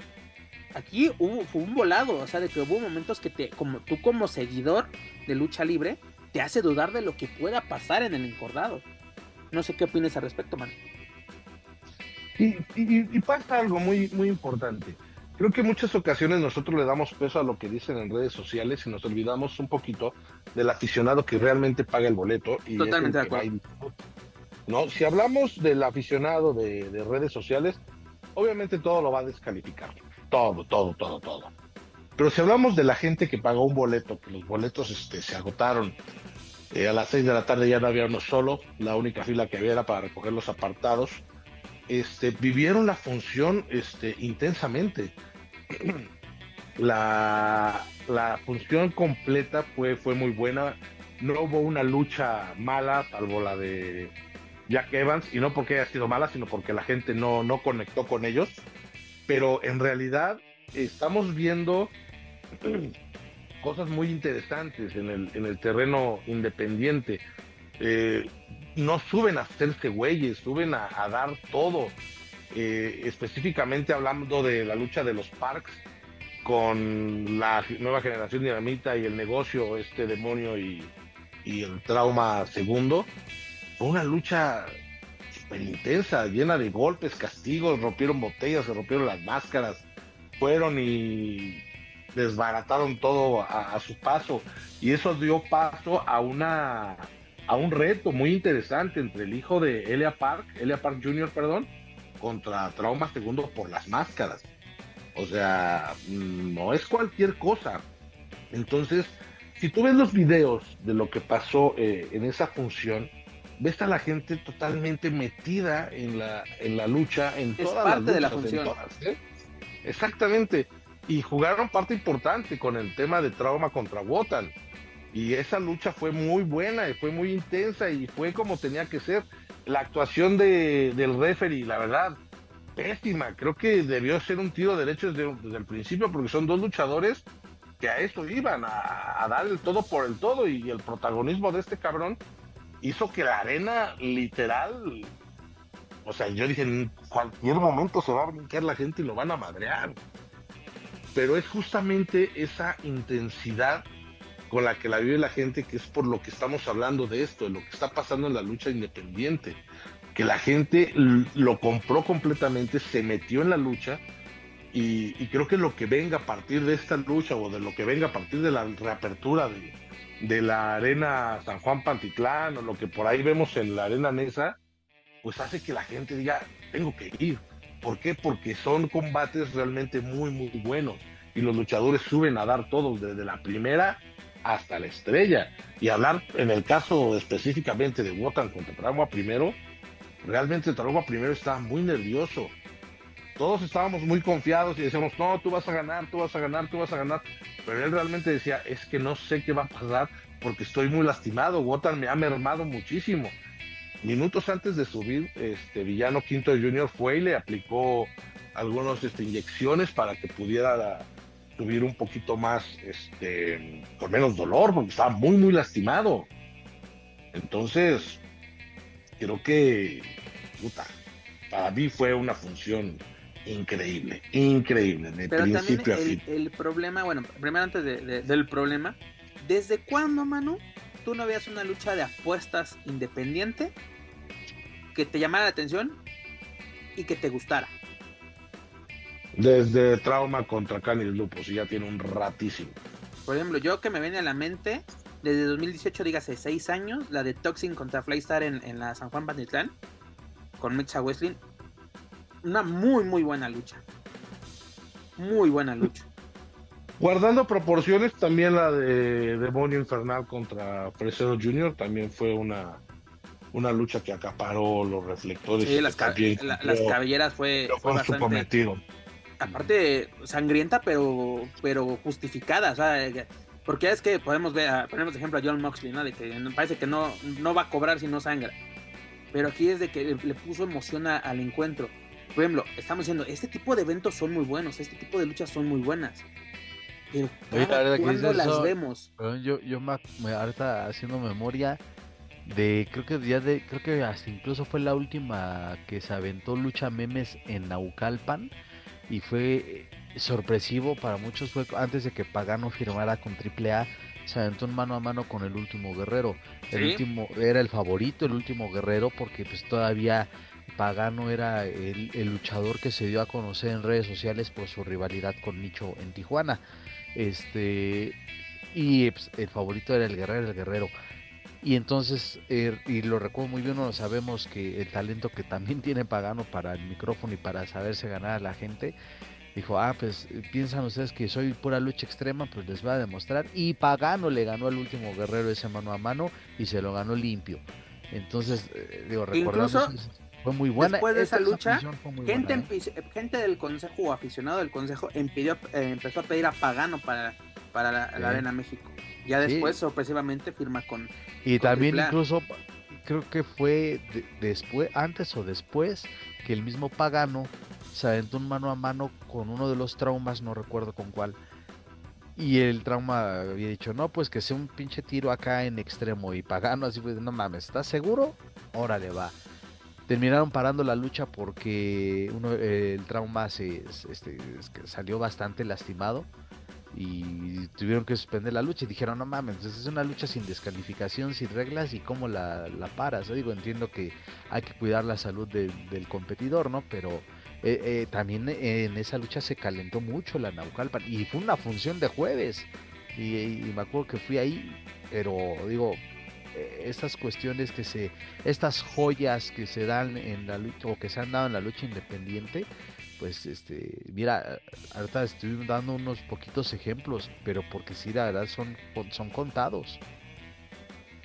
Exactamente, porque mira, hacemos un poquito de memoria, como les menciono, vámonos unos seis años, este, Mexa, Wesley estaba haciendo muy bien. Kamikaze desde el ring lo estaba haciendo muy bien. Lucha memes, como tú lo mencionas. Yo me acuerdo de cuando estaban, eh, este, apenas estaban formando, pero estaban pisando muy fuerte, que eran los parientes, dígase, Fresero y Mister Iguana, este, pues, contra Toxin y Flystar. Eran muy buenos encuentros. Pero como tú dices, son joyitas, pero son muy, muy contadas. ¿no? Porque luego, ahorita estamos diciendo, parece que todo es mágico y maravilloso dentro del, circuito independiente. Y claro que no. porque Estos son como oasis en el desierto, lo que creo que estamos mencionando, porque pues, son lapsos así de que seis años, tres años, cinco años, que vuelve a suceder algo interesante. Porque luego hay temporadas donde en el circuito independiente, no mames, por ejemplo, en Grupo Internacional Revolución, para mí, para mí tienen ahorita una racha, pues, no buena. Por ejemplo, ¿qué es esa madre de los comunicados hoy en día? no, ok, tú puedes tener y, qué pena, porque de las últimas que he tenido chance de ir allá a Naucalpan, me ha llamado la atención el personaje, ojo, no eh, decir luchar, el personaje de Hellboy en lo particular me agrada y siento que el personaje tiene potencial y tiene, por ejemplo, el, estilo adecuado para ir a AAA que le falta todavía sí, le falta mucho porque la verdad es que ah, para nosotros no lucha bien, pero es, dices, ok, eso también se, habla en, la industria, ¿no? De que puedes ser un luchadorazo, pero si tu personaje no es llamativo, no conectas con el público, pues puedes pasar desapercibido. Y caso contrario, si haces un buen personaje, este, suples un poco esa quizá falta de técnica o de buen luchar y vas a terminar conectando con la gente. Son como esas, esas cosas que parecieran incoherentes, pero que son una realidad en, la industria de la lucha libre. Pero sí, es lo de IWRG es como que, güey, no mamen, o sea, por un momento parece que van bien, que van bien, que van bien, ofreciendo un buen producto y terminan cayendo en cosas sin sentido, ¿no? No, mira, también yo creo que lo que más daño le puede hacer a la lucha libre independiente es exigir exclusividades, ¿no? Porque realmente, ¿cuántas empresas independientes existen? Creo que Promotoras. Prácticamente- eh, empresas, porque empresas así creo que solo sería Naucalpan, ¿no? Puede decir que no son independientes, ¿no? Ajá, pero, eh, pero ¿cuántas veces hemos visto de que ya firman con así? Ok, ya soy Y ve- parte de... Es sí, también presumiendo su- sus disque firmas de contratos. ahí, Ajá, no exactamente. ¿no? Y, y, y luego ves este de que pues no los programan. no- el, el ejemplo perfecto son los golpeadores. ¿No los empezaron a bloquear? De que, no, no, no, no, tú no tú puedes ir a luchar esa arena porque tú trabajas para mí. Güey, llevo una, un mes sin ser programado y aparte aplicándote la de si no luchas no te pago, pero tengo exclusividad.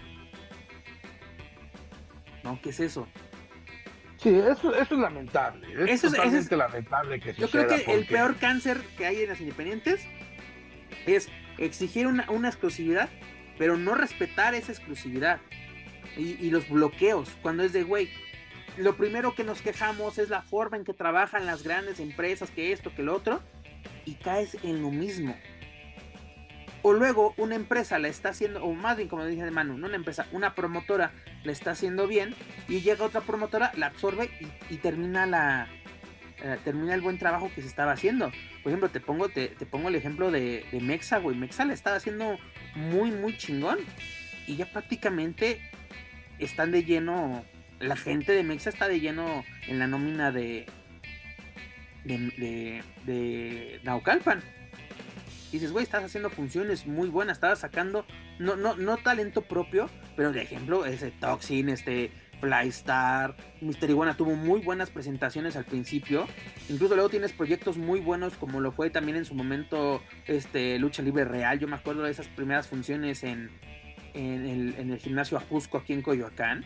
Eran bastante buenas. Una combinación de joven talento y ya estelaristas.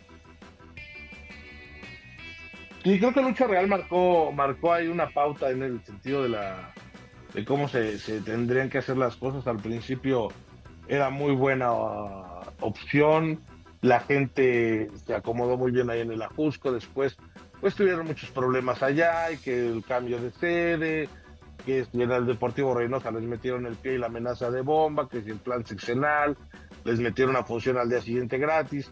Desafortunadamente creo que por factores externos y la pandemia. En la Budokan, En la Budokan estaba yendo muy bien, incluso. Me acuerdo así de una, Ujú. una de las joyas que me acuerdo haber visto en Lucha Libre Real y en el circuito independiente. La última lucha de, de Santos Escobar, todavía como el hijo del fantasma, antes de irse a WWE, ese mano a mano con bandido, no mames, güey. Era, era un, fue un puto poema esa lucha, güey. Sí, sí, sí, muy, muy buena lucha. Muy, muy buena la ¿Qué gente. dicen de lo que hizo Lucha Libre Boom, de mi compa Fantasma de la Ópera, cuando se aventó a llevar al hijo del Santo y Octagón? Fue un trancasísimo. Sí, Un era- trancazo que llenó boletos la volaron. arena. Los boletos volaron. Y se aventó lo que no pueden hacer las empresas grandes. Se aventó a hacerlo Lucha Libre Boom y le salió bastante bien. Y creo que con regularidad y haciendo algunas combinaciones con Místico y algunos otros luchadores, también lo pondríamos como una de las cartas fuertes. No sé, a ver, dime tú, qué, díganme ustedes qué cartas fuertes de lucha libre independiente tienen, porque hay un montón de promotoras, un montón. Pero realmente, ¿quiénes son las fuertes?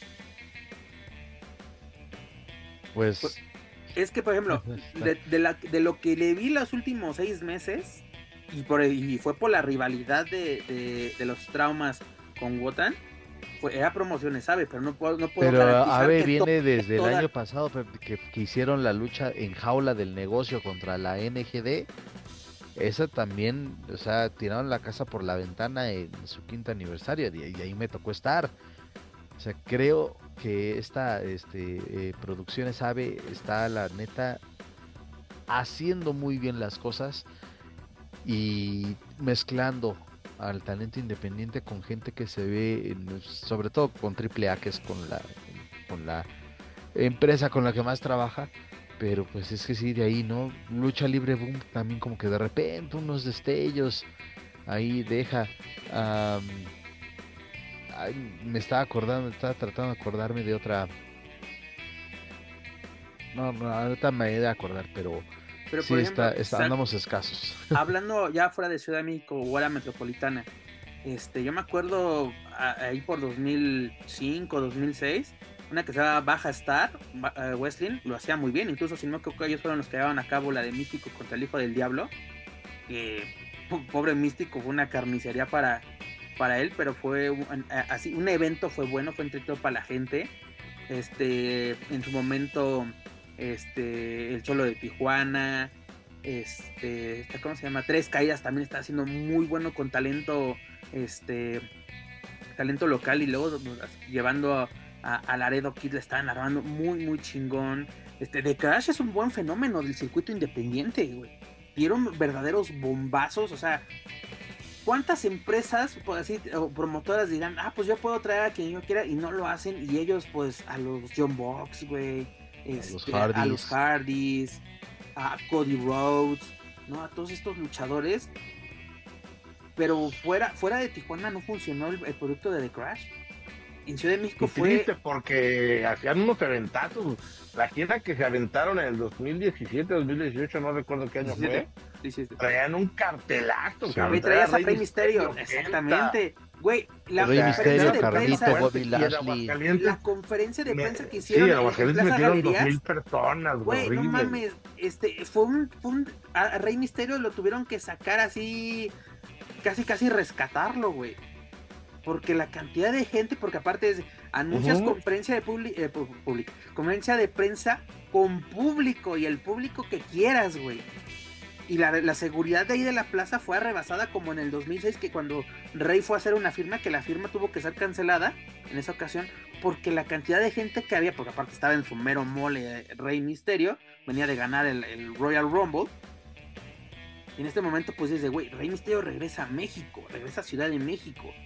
Fue, y fue, fue, o sea, la cartelera es atractiva, pero comercialmente fue un, fue un, fue un fracaso. El fan de la barrera no se llenó en esa ocasión, porque aparte no sé a quién chingado se le ocurrió hacer una función el miércoles en la noche.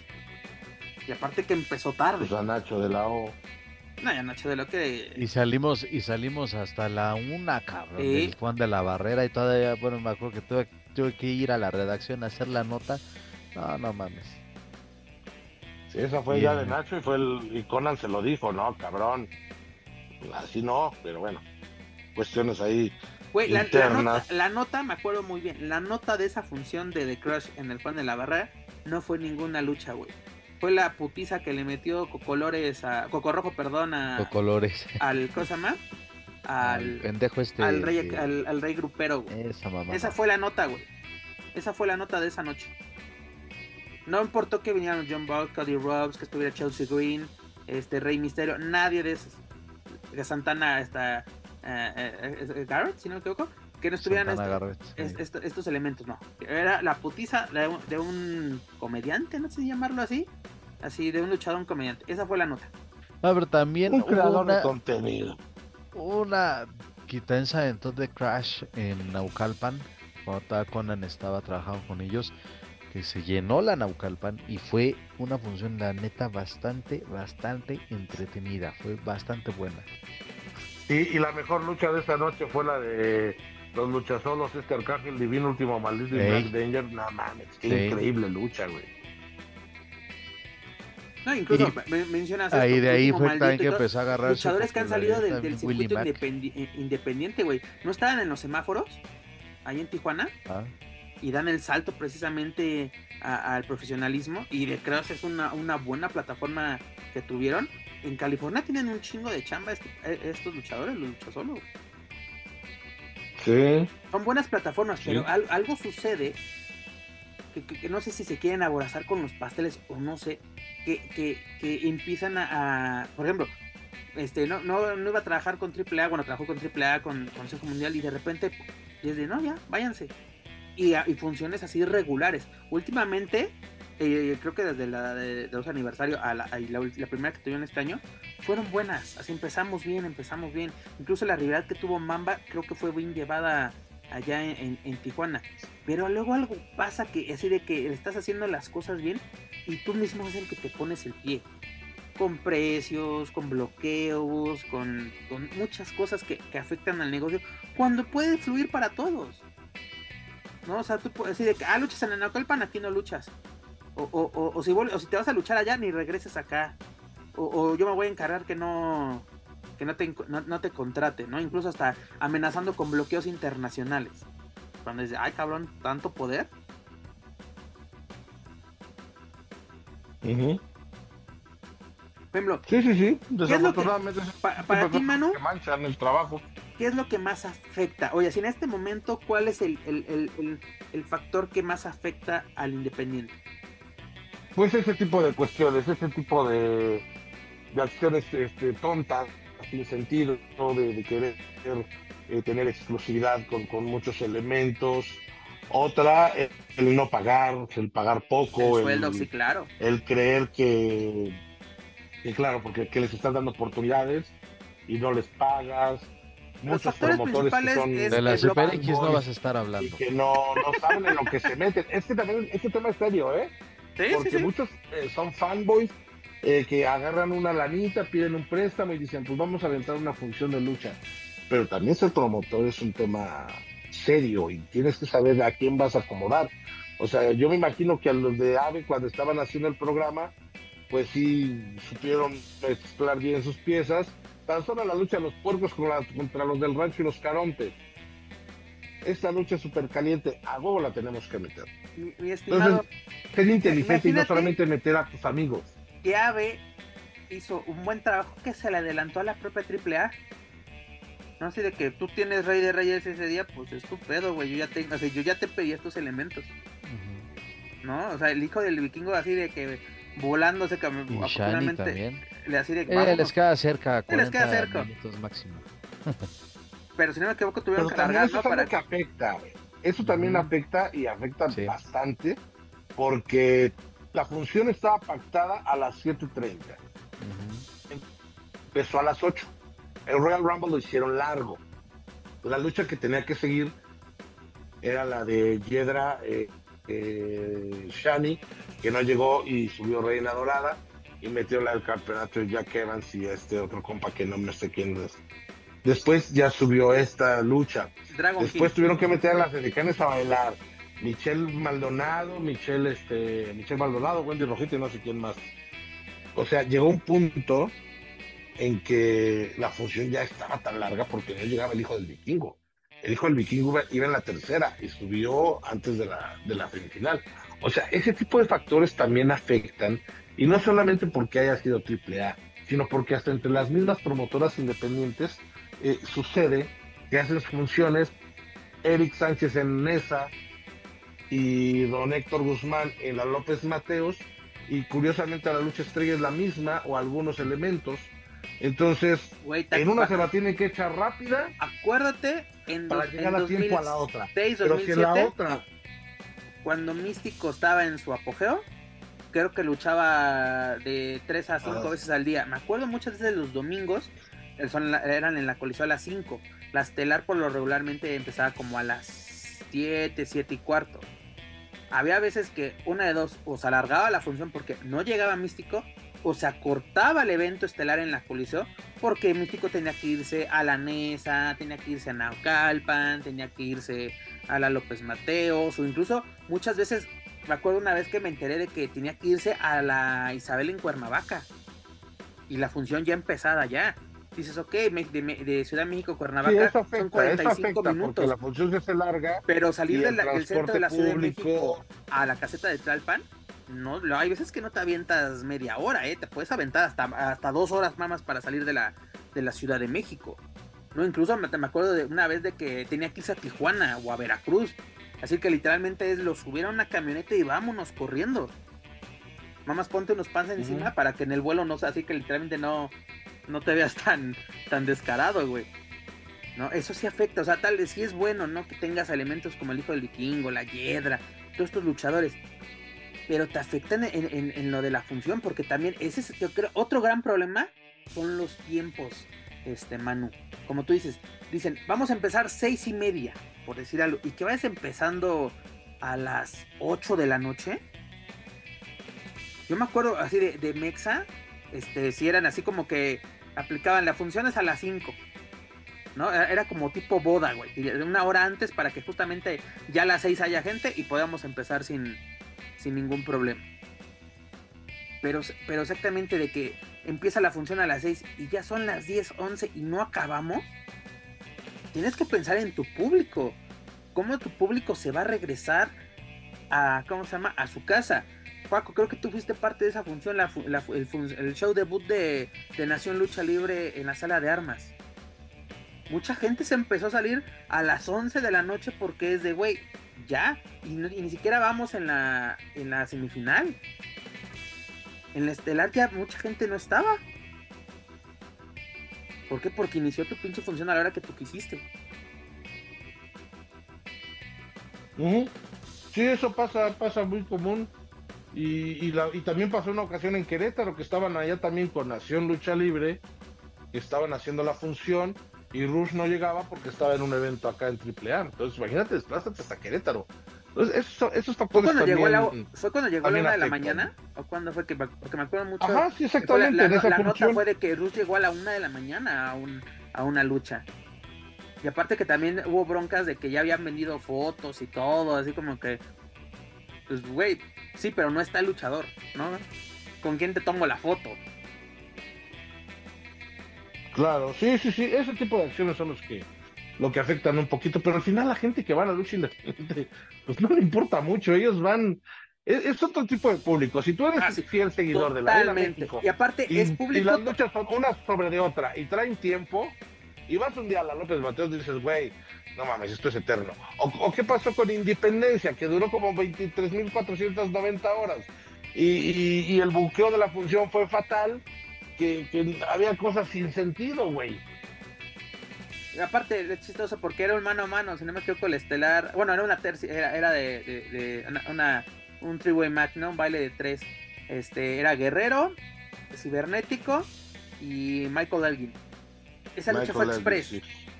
Lucha de cinco minutos. Pues sí, güey, porque ya no mames.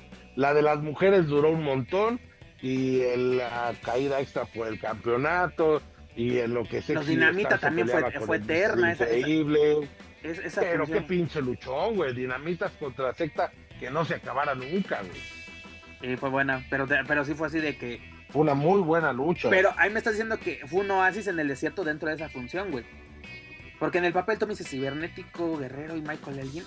Suena bastante interesante. Duraron más sus presentaciones que la lucha.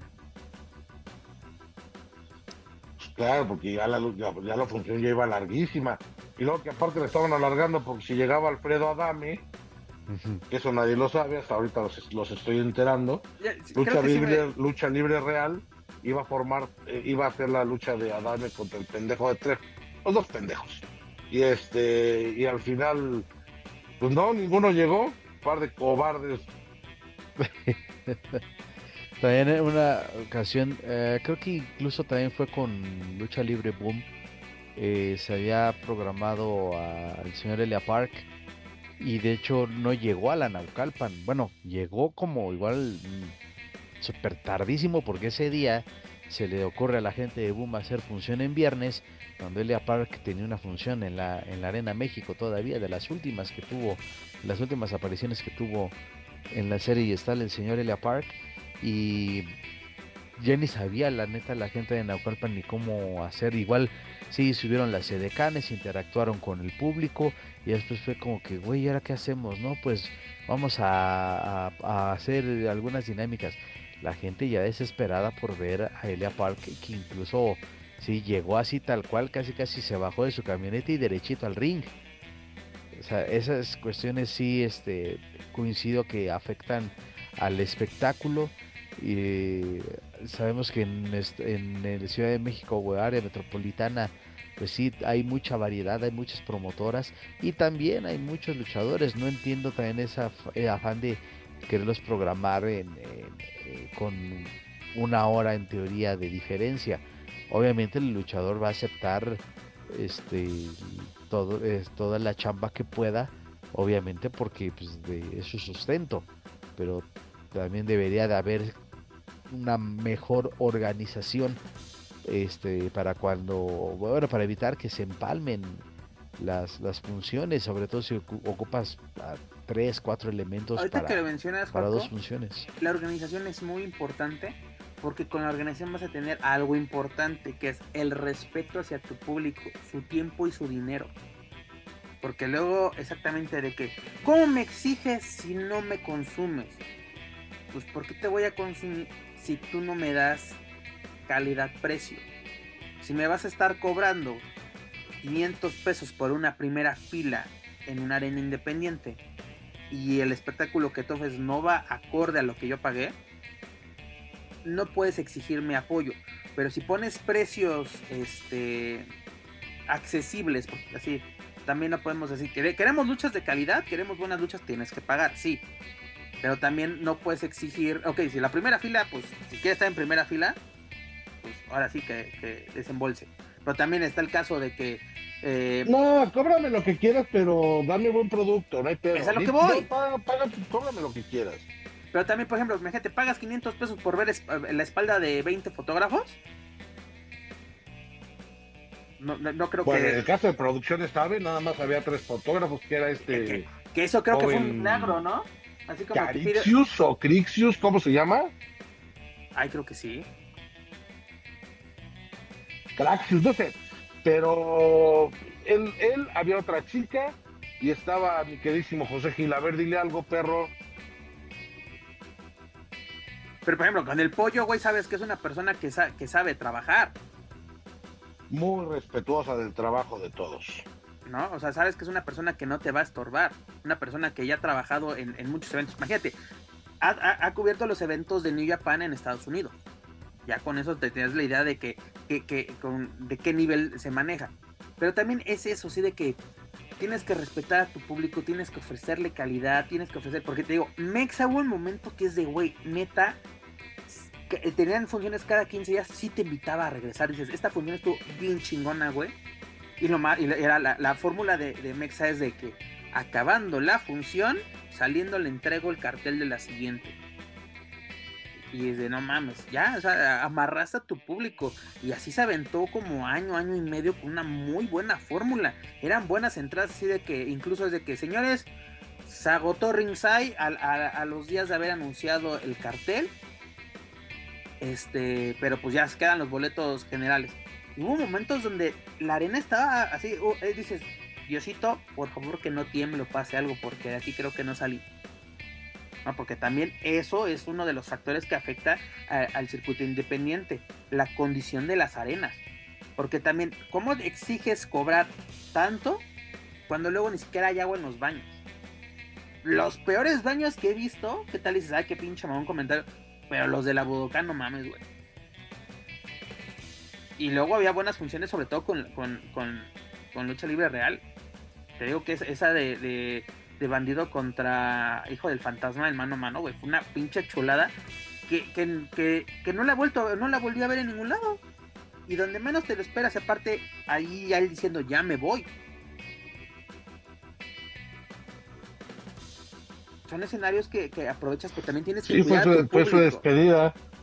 Tienes que cuidar a tu público, güey. Son, son muchos factores, Pep. desde la seguridad, que eso sí se lo aplaudo a los de AVE, que tenían mucha gente de seguridad que estaba muy Ah, pendiente de, todo, eh, las condiciones de la arena, eh, la, la entrada de la arena de la arena López Mateos es muy angostita para toda la cantidad de gente, imagínate el- la marabunta que hubiera surgido. Güey, eh, el lobby Los de la, de la López Mateos. buenos, pero ¿sabes es cosa también más- qué? Espérame, tantito, vamos a comentar rápido. El, el lobby, por así decirlo, de la López Mateos es Hollywood a comparación de la entrada así este de caverna que tiene la San Juan Pantitlán. Literalmente es así como que un pasillito Sí, todo no, angosto, güey. terrible, terrible. Y la arena San Juan Pantitlán, la gente que está en balcones, qué bárbaros, qué, qué, qué- qué valentía para estar saltando ahí. Pero colgados, un comentario para el señor Héctor, sí, y un comentario para el señor Héctor Guzmán, con toda la buena onda del mundo, es un caballero y como caballero se lo voy a decir, ya cambie la lona, no manches, le sale como en 800 pesos. La lona que está en la, en la, en la portada, la que dice Adriana López Mateos, tiene como veintitantos años, muy vintage y todo, pero ya, jefe, cámbiela, por favor. Y los chicharrones preparados son de otro mundo, esos nunca los cambie. Ah, la- Oye, las- ¿sabes a mí qué? Hablando de, digo, ya que vamos a encerrar todo lo que tiene que ver el terreno independiente, hay unos hochos que vende una señora y su hijo enfrente de la López Mateos.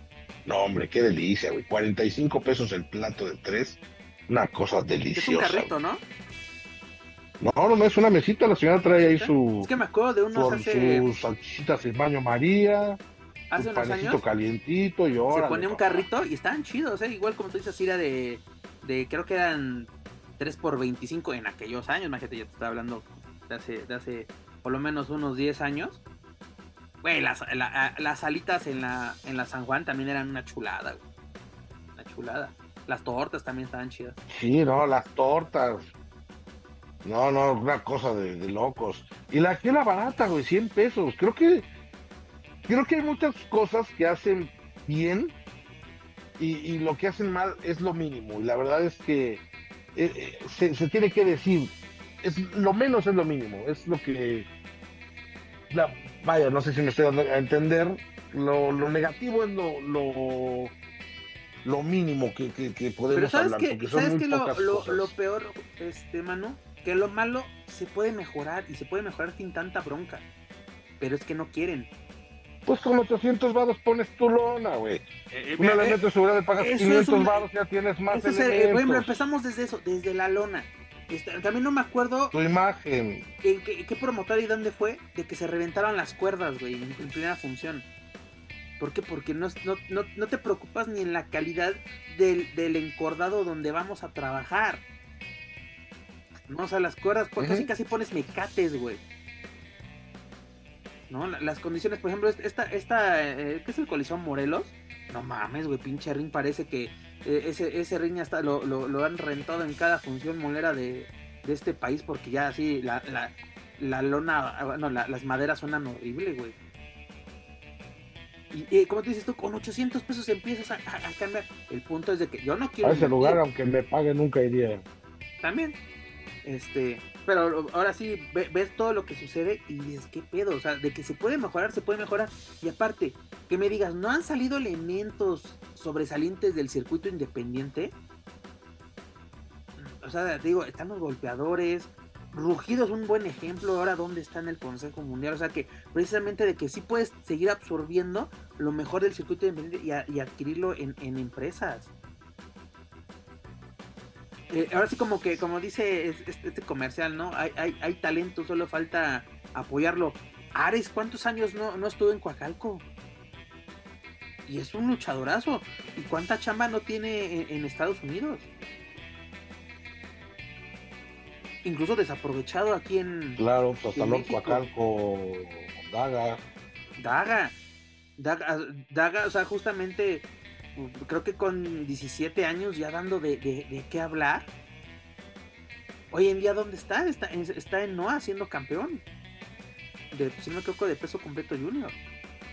Digo, hay un chingo de, de- de formas y aparte, una- mira, hay que apoyar el talento independiente. Judas sí, el traidor. pero si el eh, este si el producto no es bueno, el producto no se cuida, el producto no porque también una cosa, este está bien mu- está chido, por ejemplo, ya llegamos a la época de los streaming, ¿no? En, en, en el circuito independiente. Pero también no puedes exigir cobrar tanto por una función si al final el resultado es pésimo. ¿No? Que le digo, la culpa ¿Cuánto no es... cuesta la membresía de más lucha? Ya, yo me quedé que estaba en Está en 150.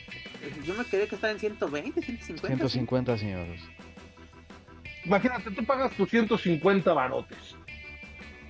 Y te pones a ver la lucha de trauma contra Gotan. Vale la pena. Por 150 Por baros, ese- vale la excep- pena. excepto por la calidad de la imagen que parece que las graban en formato VHS. Eso sí, Manu, ha bajado mucho la calidad de... Bueno, pero, pero lo estás viendo. Pero yo pero creo que ahí también es la cuestión, es es cuestión de conectividad. Ahí sí, o sea, no, no quiero jugar al abogado del diablo, pero ahí sí yo creo que es cuestiones de, de conectividad, porque también hace de que hacer un streaming, o sea, transmitir, consume mucho dato. Y, y seamos sinceros, en, en- bueno, por lo menos yo cuando he ido a López Mateos, la señal no es la más idónea. También yo creo que eso, eso Sí, afecta. sí, tienes totalmente la razón porque Más Lucha transmite en ese formato y cuando han hecho las ruedas de prensa en Lucerna, eh, se conectan a, mi internet, se conectan al que ellos traen y la calidad del video es, es mucho mejor. A ver, Más Lucha está haciendo un, un está presentando un producto con lo que pueden tener. No son una mm, televisora o no tienen una casa productora que les pueda proveer de un servicio muchísimo mejor. La verdad, lo que nos presentan, agradecidos, porque cuántas veces queremos ver funciones que no podemos ir y ellos la transmiten y vale la pena. Entonces, Hay casos donde ¿cuánta gente lo vio? Caso, caso de que el, que estábamos comentando, el de, el de promociones AVE, es chistoso de que estás viendo en redes sociales de que se está, estamos viendo el Rey de Reyes y es de güey, esto está de hueva, esto no está chido, o sea, comentarios en redes sociales. Y es de, güey, jálense para, para, para YouTube, eh, más lucha, porque también esa fue una muy buena estrategia. Más lucha está regalando, por así decirlo, las primeras luchas del, del evento. Así en cualquier momento se corta la transmisión. Pero gente se quedó picada. Y te digo, no, eh, eh, no, no, no, he conseguido el dato. Pero que hay gente que empezó a comprar así de que incluso, ay, güey, pues ¿cuánto cuesta justamente la pregunta? ¿Cuánto cuesta? Ay, chingue su madre, compro compro la membresía ya este pinche mes para poder ver esta lucha. En ese momento pues es una estrategia, güey.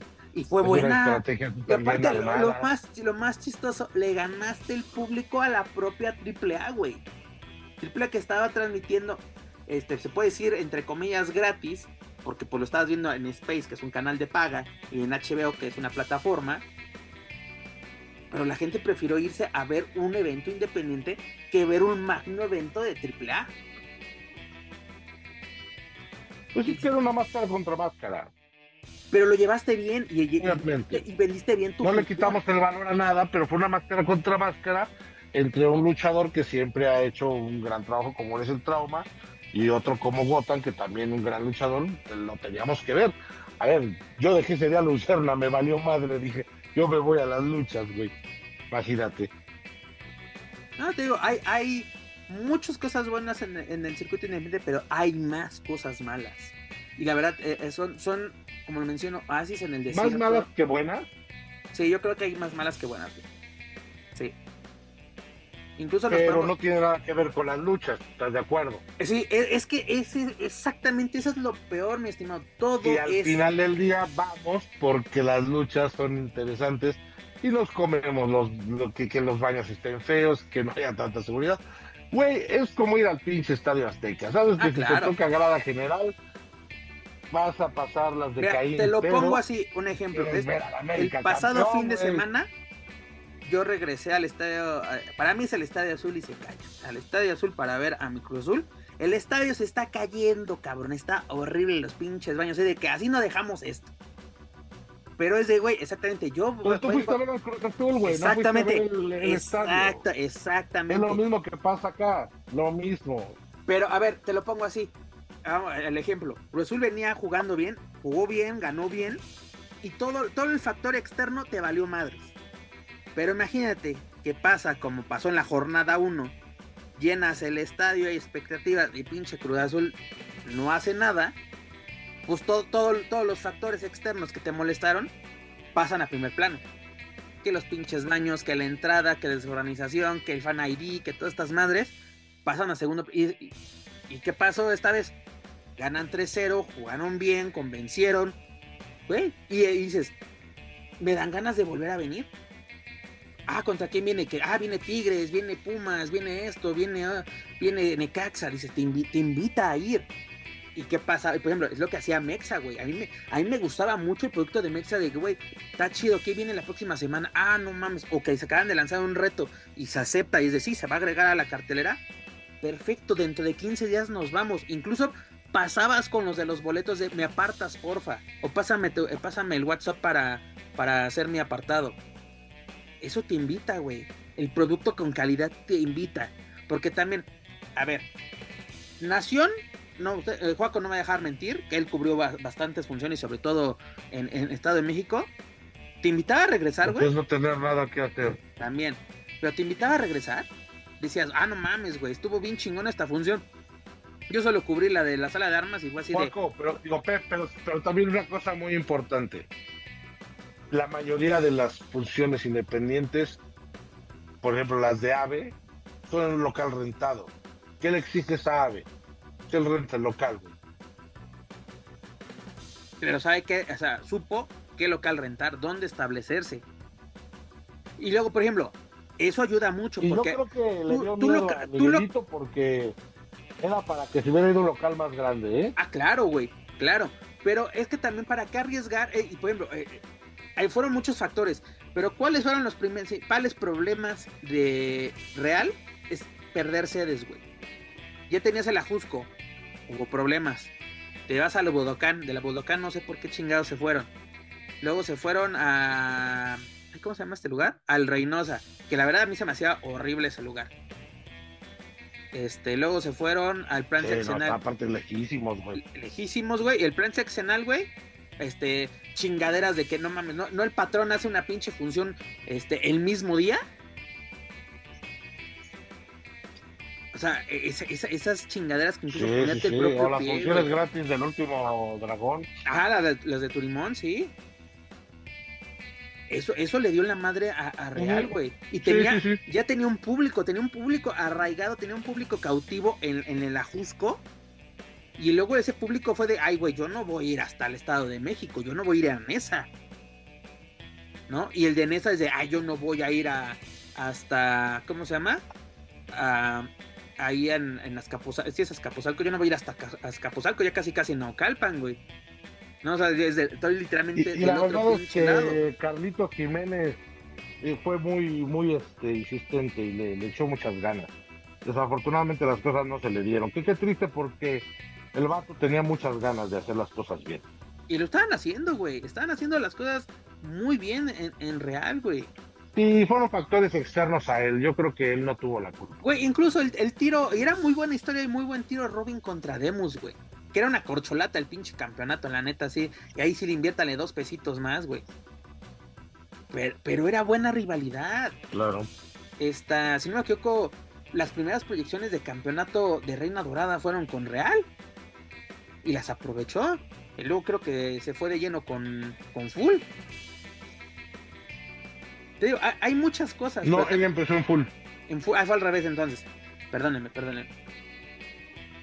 Pero por ejemplo, este, esos tiros así de, de, de baronesa con, con Rosy Romero, con Moreno, perdón, o sea, güey, eh, eh, hay de todo un poco, te digo, hay muchas cosas independientes y luego también mucha gente cree que no vemos eso, güey, así que hay solamente consejo de triple A.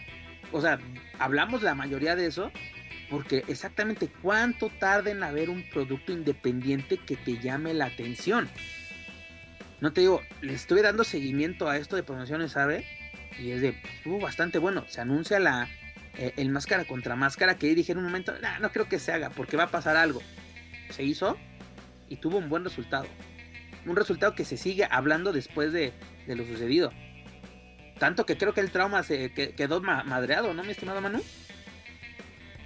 Mm, salió muy lastimado, salió muy lastimado, pero saliendo de la función se fue con el negocio a Mazatlán y ahí se recuperó un poquito. Yo lo vi el sábado, el sábado tuve oportunidad de festejar con él el triunfo y ya, o sea, sigue lastimado, pero ya al menos está un poquito más tranquilo porque los días previos era un manojo de nervios. Yo lo vi cuatro días antes y de verdad que era un manojo de nervios. No queríamos hablar del tema, pero acabábamos, eh, terminamos hablando de él y estaba muy nervioso, pero pues mira, afortunadamente ganó. Pues sí. Pero bueno, mis estimados. Hay, que invitar, hay que invitar a Miguel Rojo, hay que invitarlo para que hable de este tema. Yo creo que sí, e, este tema da para más y sobre todo tenemos que hablar con gente involucrada, sobre todo en este, en este, en este terreno, ¿no? Porque digo, hay, hay cosas buenas, pero hay, eh, las cosas malas opacan muchas veces a estas cosas que, nos hacen o nos invitan a llegar al, al circuito independiente. Pero bueno, señores, hemos llegado al final de esta bonita emisión 185. Señor Joaquín Valencia, espero que esté por aquí. con qué nos quedamos, cuál sería su editorial de esta semana, sobre todo los temas involucrados con el Consejo Mundial y sobre todo con nuestro tema principal que fue el circuito independiente. Para la otra, para la otra les traigo un café, para que mamen. Oye, vea, así, así, así como se quejó Manu la semana pasada de, la sección internacional, ahora tú fuiste. No, no, no, no, me quedé, es que, güey, no mames, y tanto tiempo y, y bueno, pero bueno. Ya se y, amargó, eso, y, eso, que fue la introducción nada más del, del tema. Sí, literalmente fue la puntita del pinche iceberg, mi estimado. No, no mames, no, sí está, está cabrón. Pues con qué nos quedamos. Una buena cartelera, de cara al homenaje a dos leyendas, pero, pero insisto, ojalá que el tío Tony Khan tenga algo preparado para el 3 de marzo en Revolution. Ya me habló, me dijo que sí. Ah, ok. No te preocupes. Menos mal. Todo está arreglado. A, corazón de león, por favor. Exactamente. E, esa, es, la, esa es la veladora de, Dar Juaco para este año. El regreso de Yo creo que Corazón de León tendría que ser el aniversario, cabrón. Sí. Ah, sería un puto bombazo, güey, la neta, sería un... Y, tendría, y, yo creo que ahí les falló un poquito porque también la historia debió de haber sido con él. Sí, pero es que como él está de lleno en otra... y sí, lo están ocupando en otros, otros temas, este, otras rivalidades que ahí tiene, pues este... Con la Don pero, pero tienen que, tienen que utilizar a, a Jericho en esta, en esta alianza porque ya estaba lo del rumor de que tal vez venía AAA y la fregada. Y si no me equivoco, él mismo dijo que por, eh, no sé si esté correcto el término lealtad al señor Paco Respeto Alonso. y lealtad a Paco Alonso. Sí, si viene a México a trabajar a una empresa de lucha mexicana, prefiere que sea el Incluso, rápidamente como, como dato cultural, en el 94, si no me equivoco, fue la única ocasión, 95, 94, 95, no recuerdo bien, fue la única ocasión que Chris Jericho trabajó con Triple fue un live show en, Tijuana, y después de eso se sintió, se sintió mal, güey, porque es de, güey, trabajé con, con quien no debía, por así decirlo. Ah, pero mira, ahorita ya creo que el tipo es un, es un tipo maduro, digo, es respetable su forma de pensar, su idea, este, que sea tal vez más viable, pero si le ponen un buen cheque, puede que se vea. Además, él también ha manifestado su respeto y admiración hacia el Negro Casas. ¿Y dónde está el Negro Casas? desgraciadamente, pero mi estimado, yo creo que podemos ver un Chris o Corazón de León contra Último, Último Dragón en la México, ¿por qué no? ¿Eh? Eso, pero, pero, pero, el Último Dragón también ya trabajó con AAA. Pero fue muy breve. Fue muy breve. Pero sí, pero pues es igual, güey. One night only.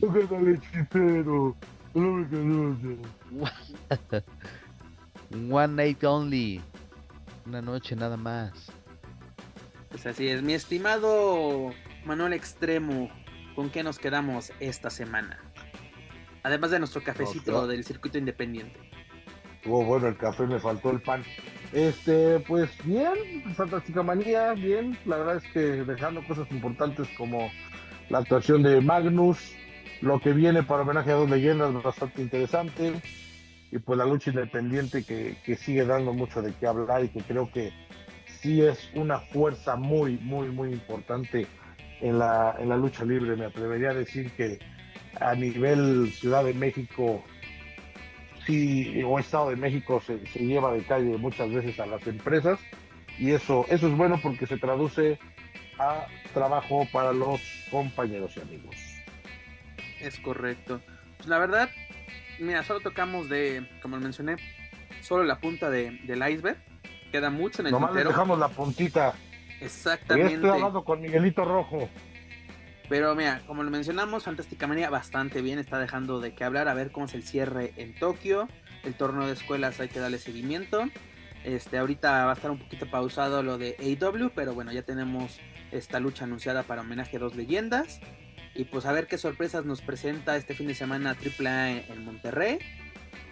También recordemos que regresan a Ciudad de México el 16 y recordemos que ese fin de semana también va a ser mucha actividad aquí en Ciudad de México. Va a ser, que es el 15, 16 y 17 va a estar la Mole Convention en, el World Trade Center, así de que vamos a tener mucha actividad y también la próxima semana UFC en Ciudad de México. Así que no le pierdan la pista a Lucha Central.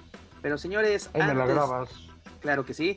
Antes de retirarnos, les recuerdo que pueden encontrar todo nuestro material a través de su plataforma de podcast favorita. Por favor, suscríbanse, clasifíquenos, pero sobre todo compártanos a través de sus redes sociales para así poder llegar a más aficionados a la lucha libre, tanto en México como en otros países, de habla hispana. Gracias a ustedes nos encontramos a lo más escuchado a lo que lucha libre y o western se refiere en Apple Podcast. También los invito a que nos sigan a través de las redes sociales. Nos pueden buscar en Facebook, Twitter, Instagram y YouTube como Lucha Central. Y claro, señores, nos pueden invitar a visitar luchacentral.com, donde encontrarán noticias más relevantes del deporte de los costalazos, tanto en inglés como en español. Señor Darjuaco, es hora de decir adiós. Vámonos, vámonos ya, porque la neta esta, no mames, ya sesiones maratónicas, no, no puede ser posible. Así es, mi estimado. Ahorita, ahorita ya lo acostamos, no se preocupe. Manuel Extremo. Vámonos a comer, que hoy toca sopita de fideo. Perfecto, pues señores, muchas gracias por acompañarme una semana más. Fue un gusto y un placer compartir micrófonos con ustedes y a todos aquellos que nos escucharon, aprovecharon o desaprovecharon su tiempo con nosotros. Muchas, muchas gracias. Y ya lo saben, si se raspó algún mueble fue sin querer. Pero la verdad, muchas gracias por ser parte de este proyecto llamado Lucha Central Weekly en español. Pero señores, eso es todo por nuestra parte. Yo soy Pep Carrera y desde la México me despido de todos ustedes. Nos escuchamos en la próxima emisión de Lucha Central Weekly en español. Hasta la próxima.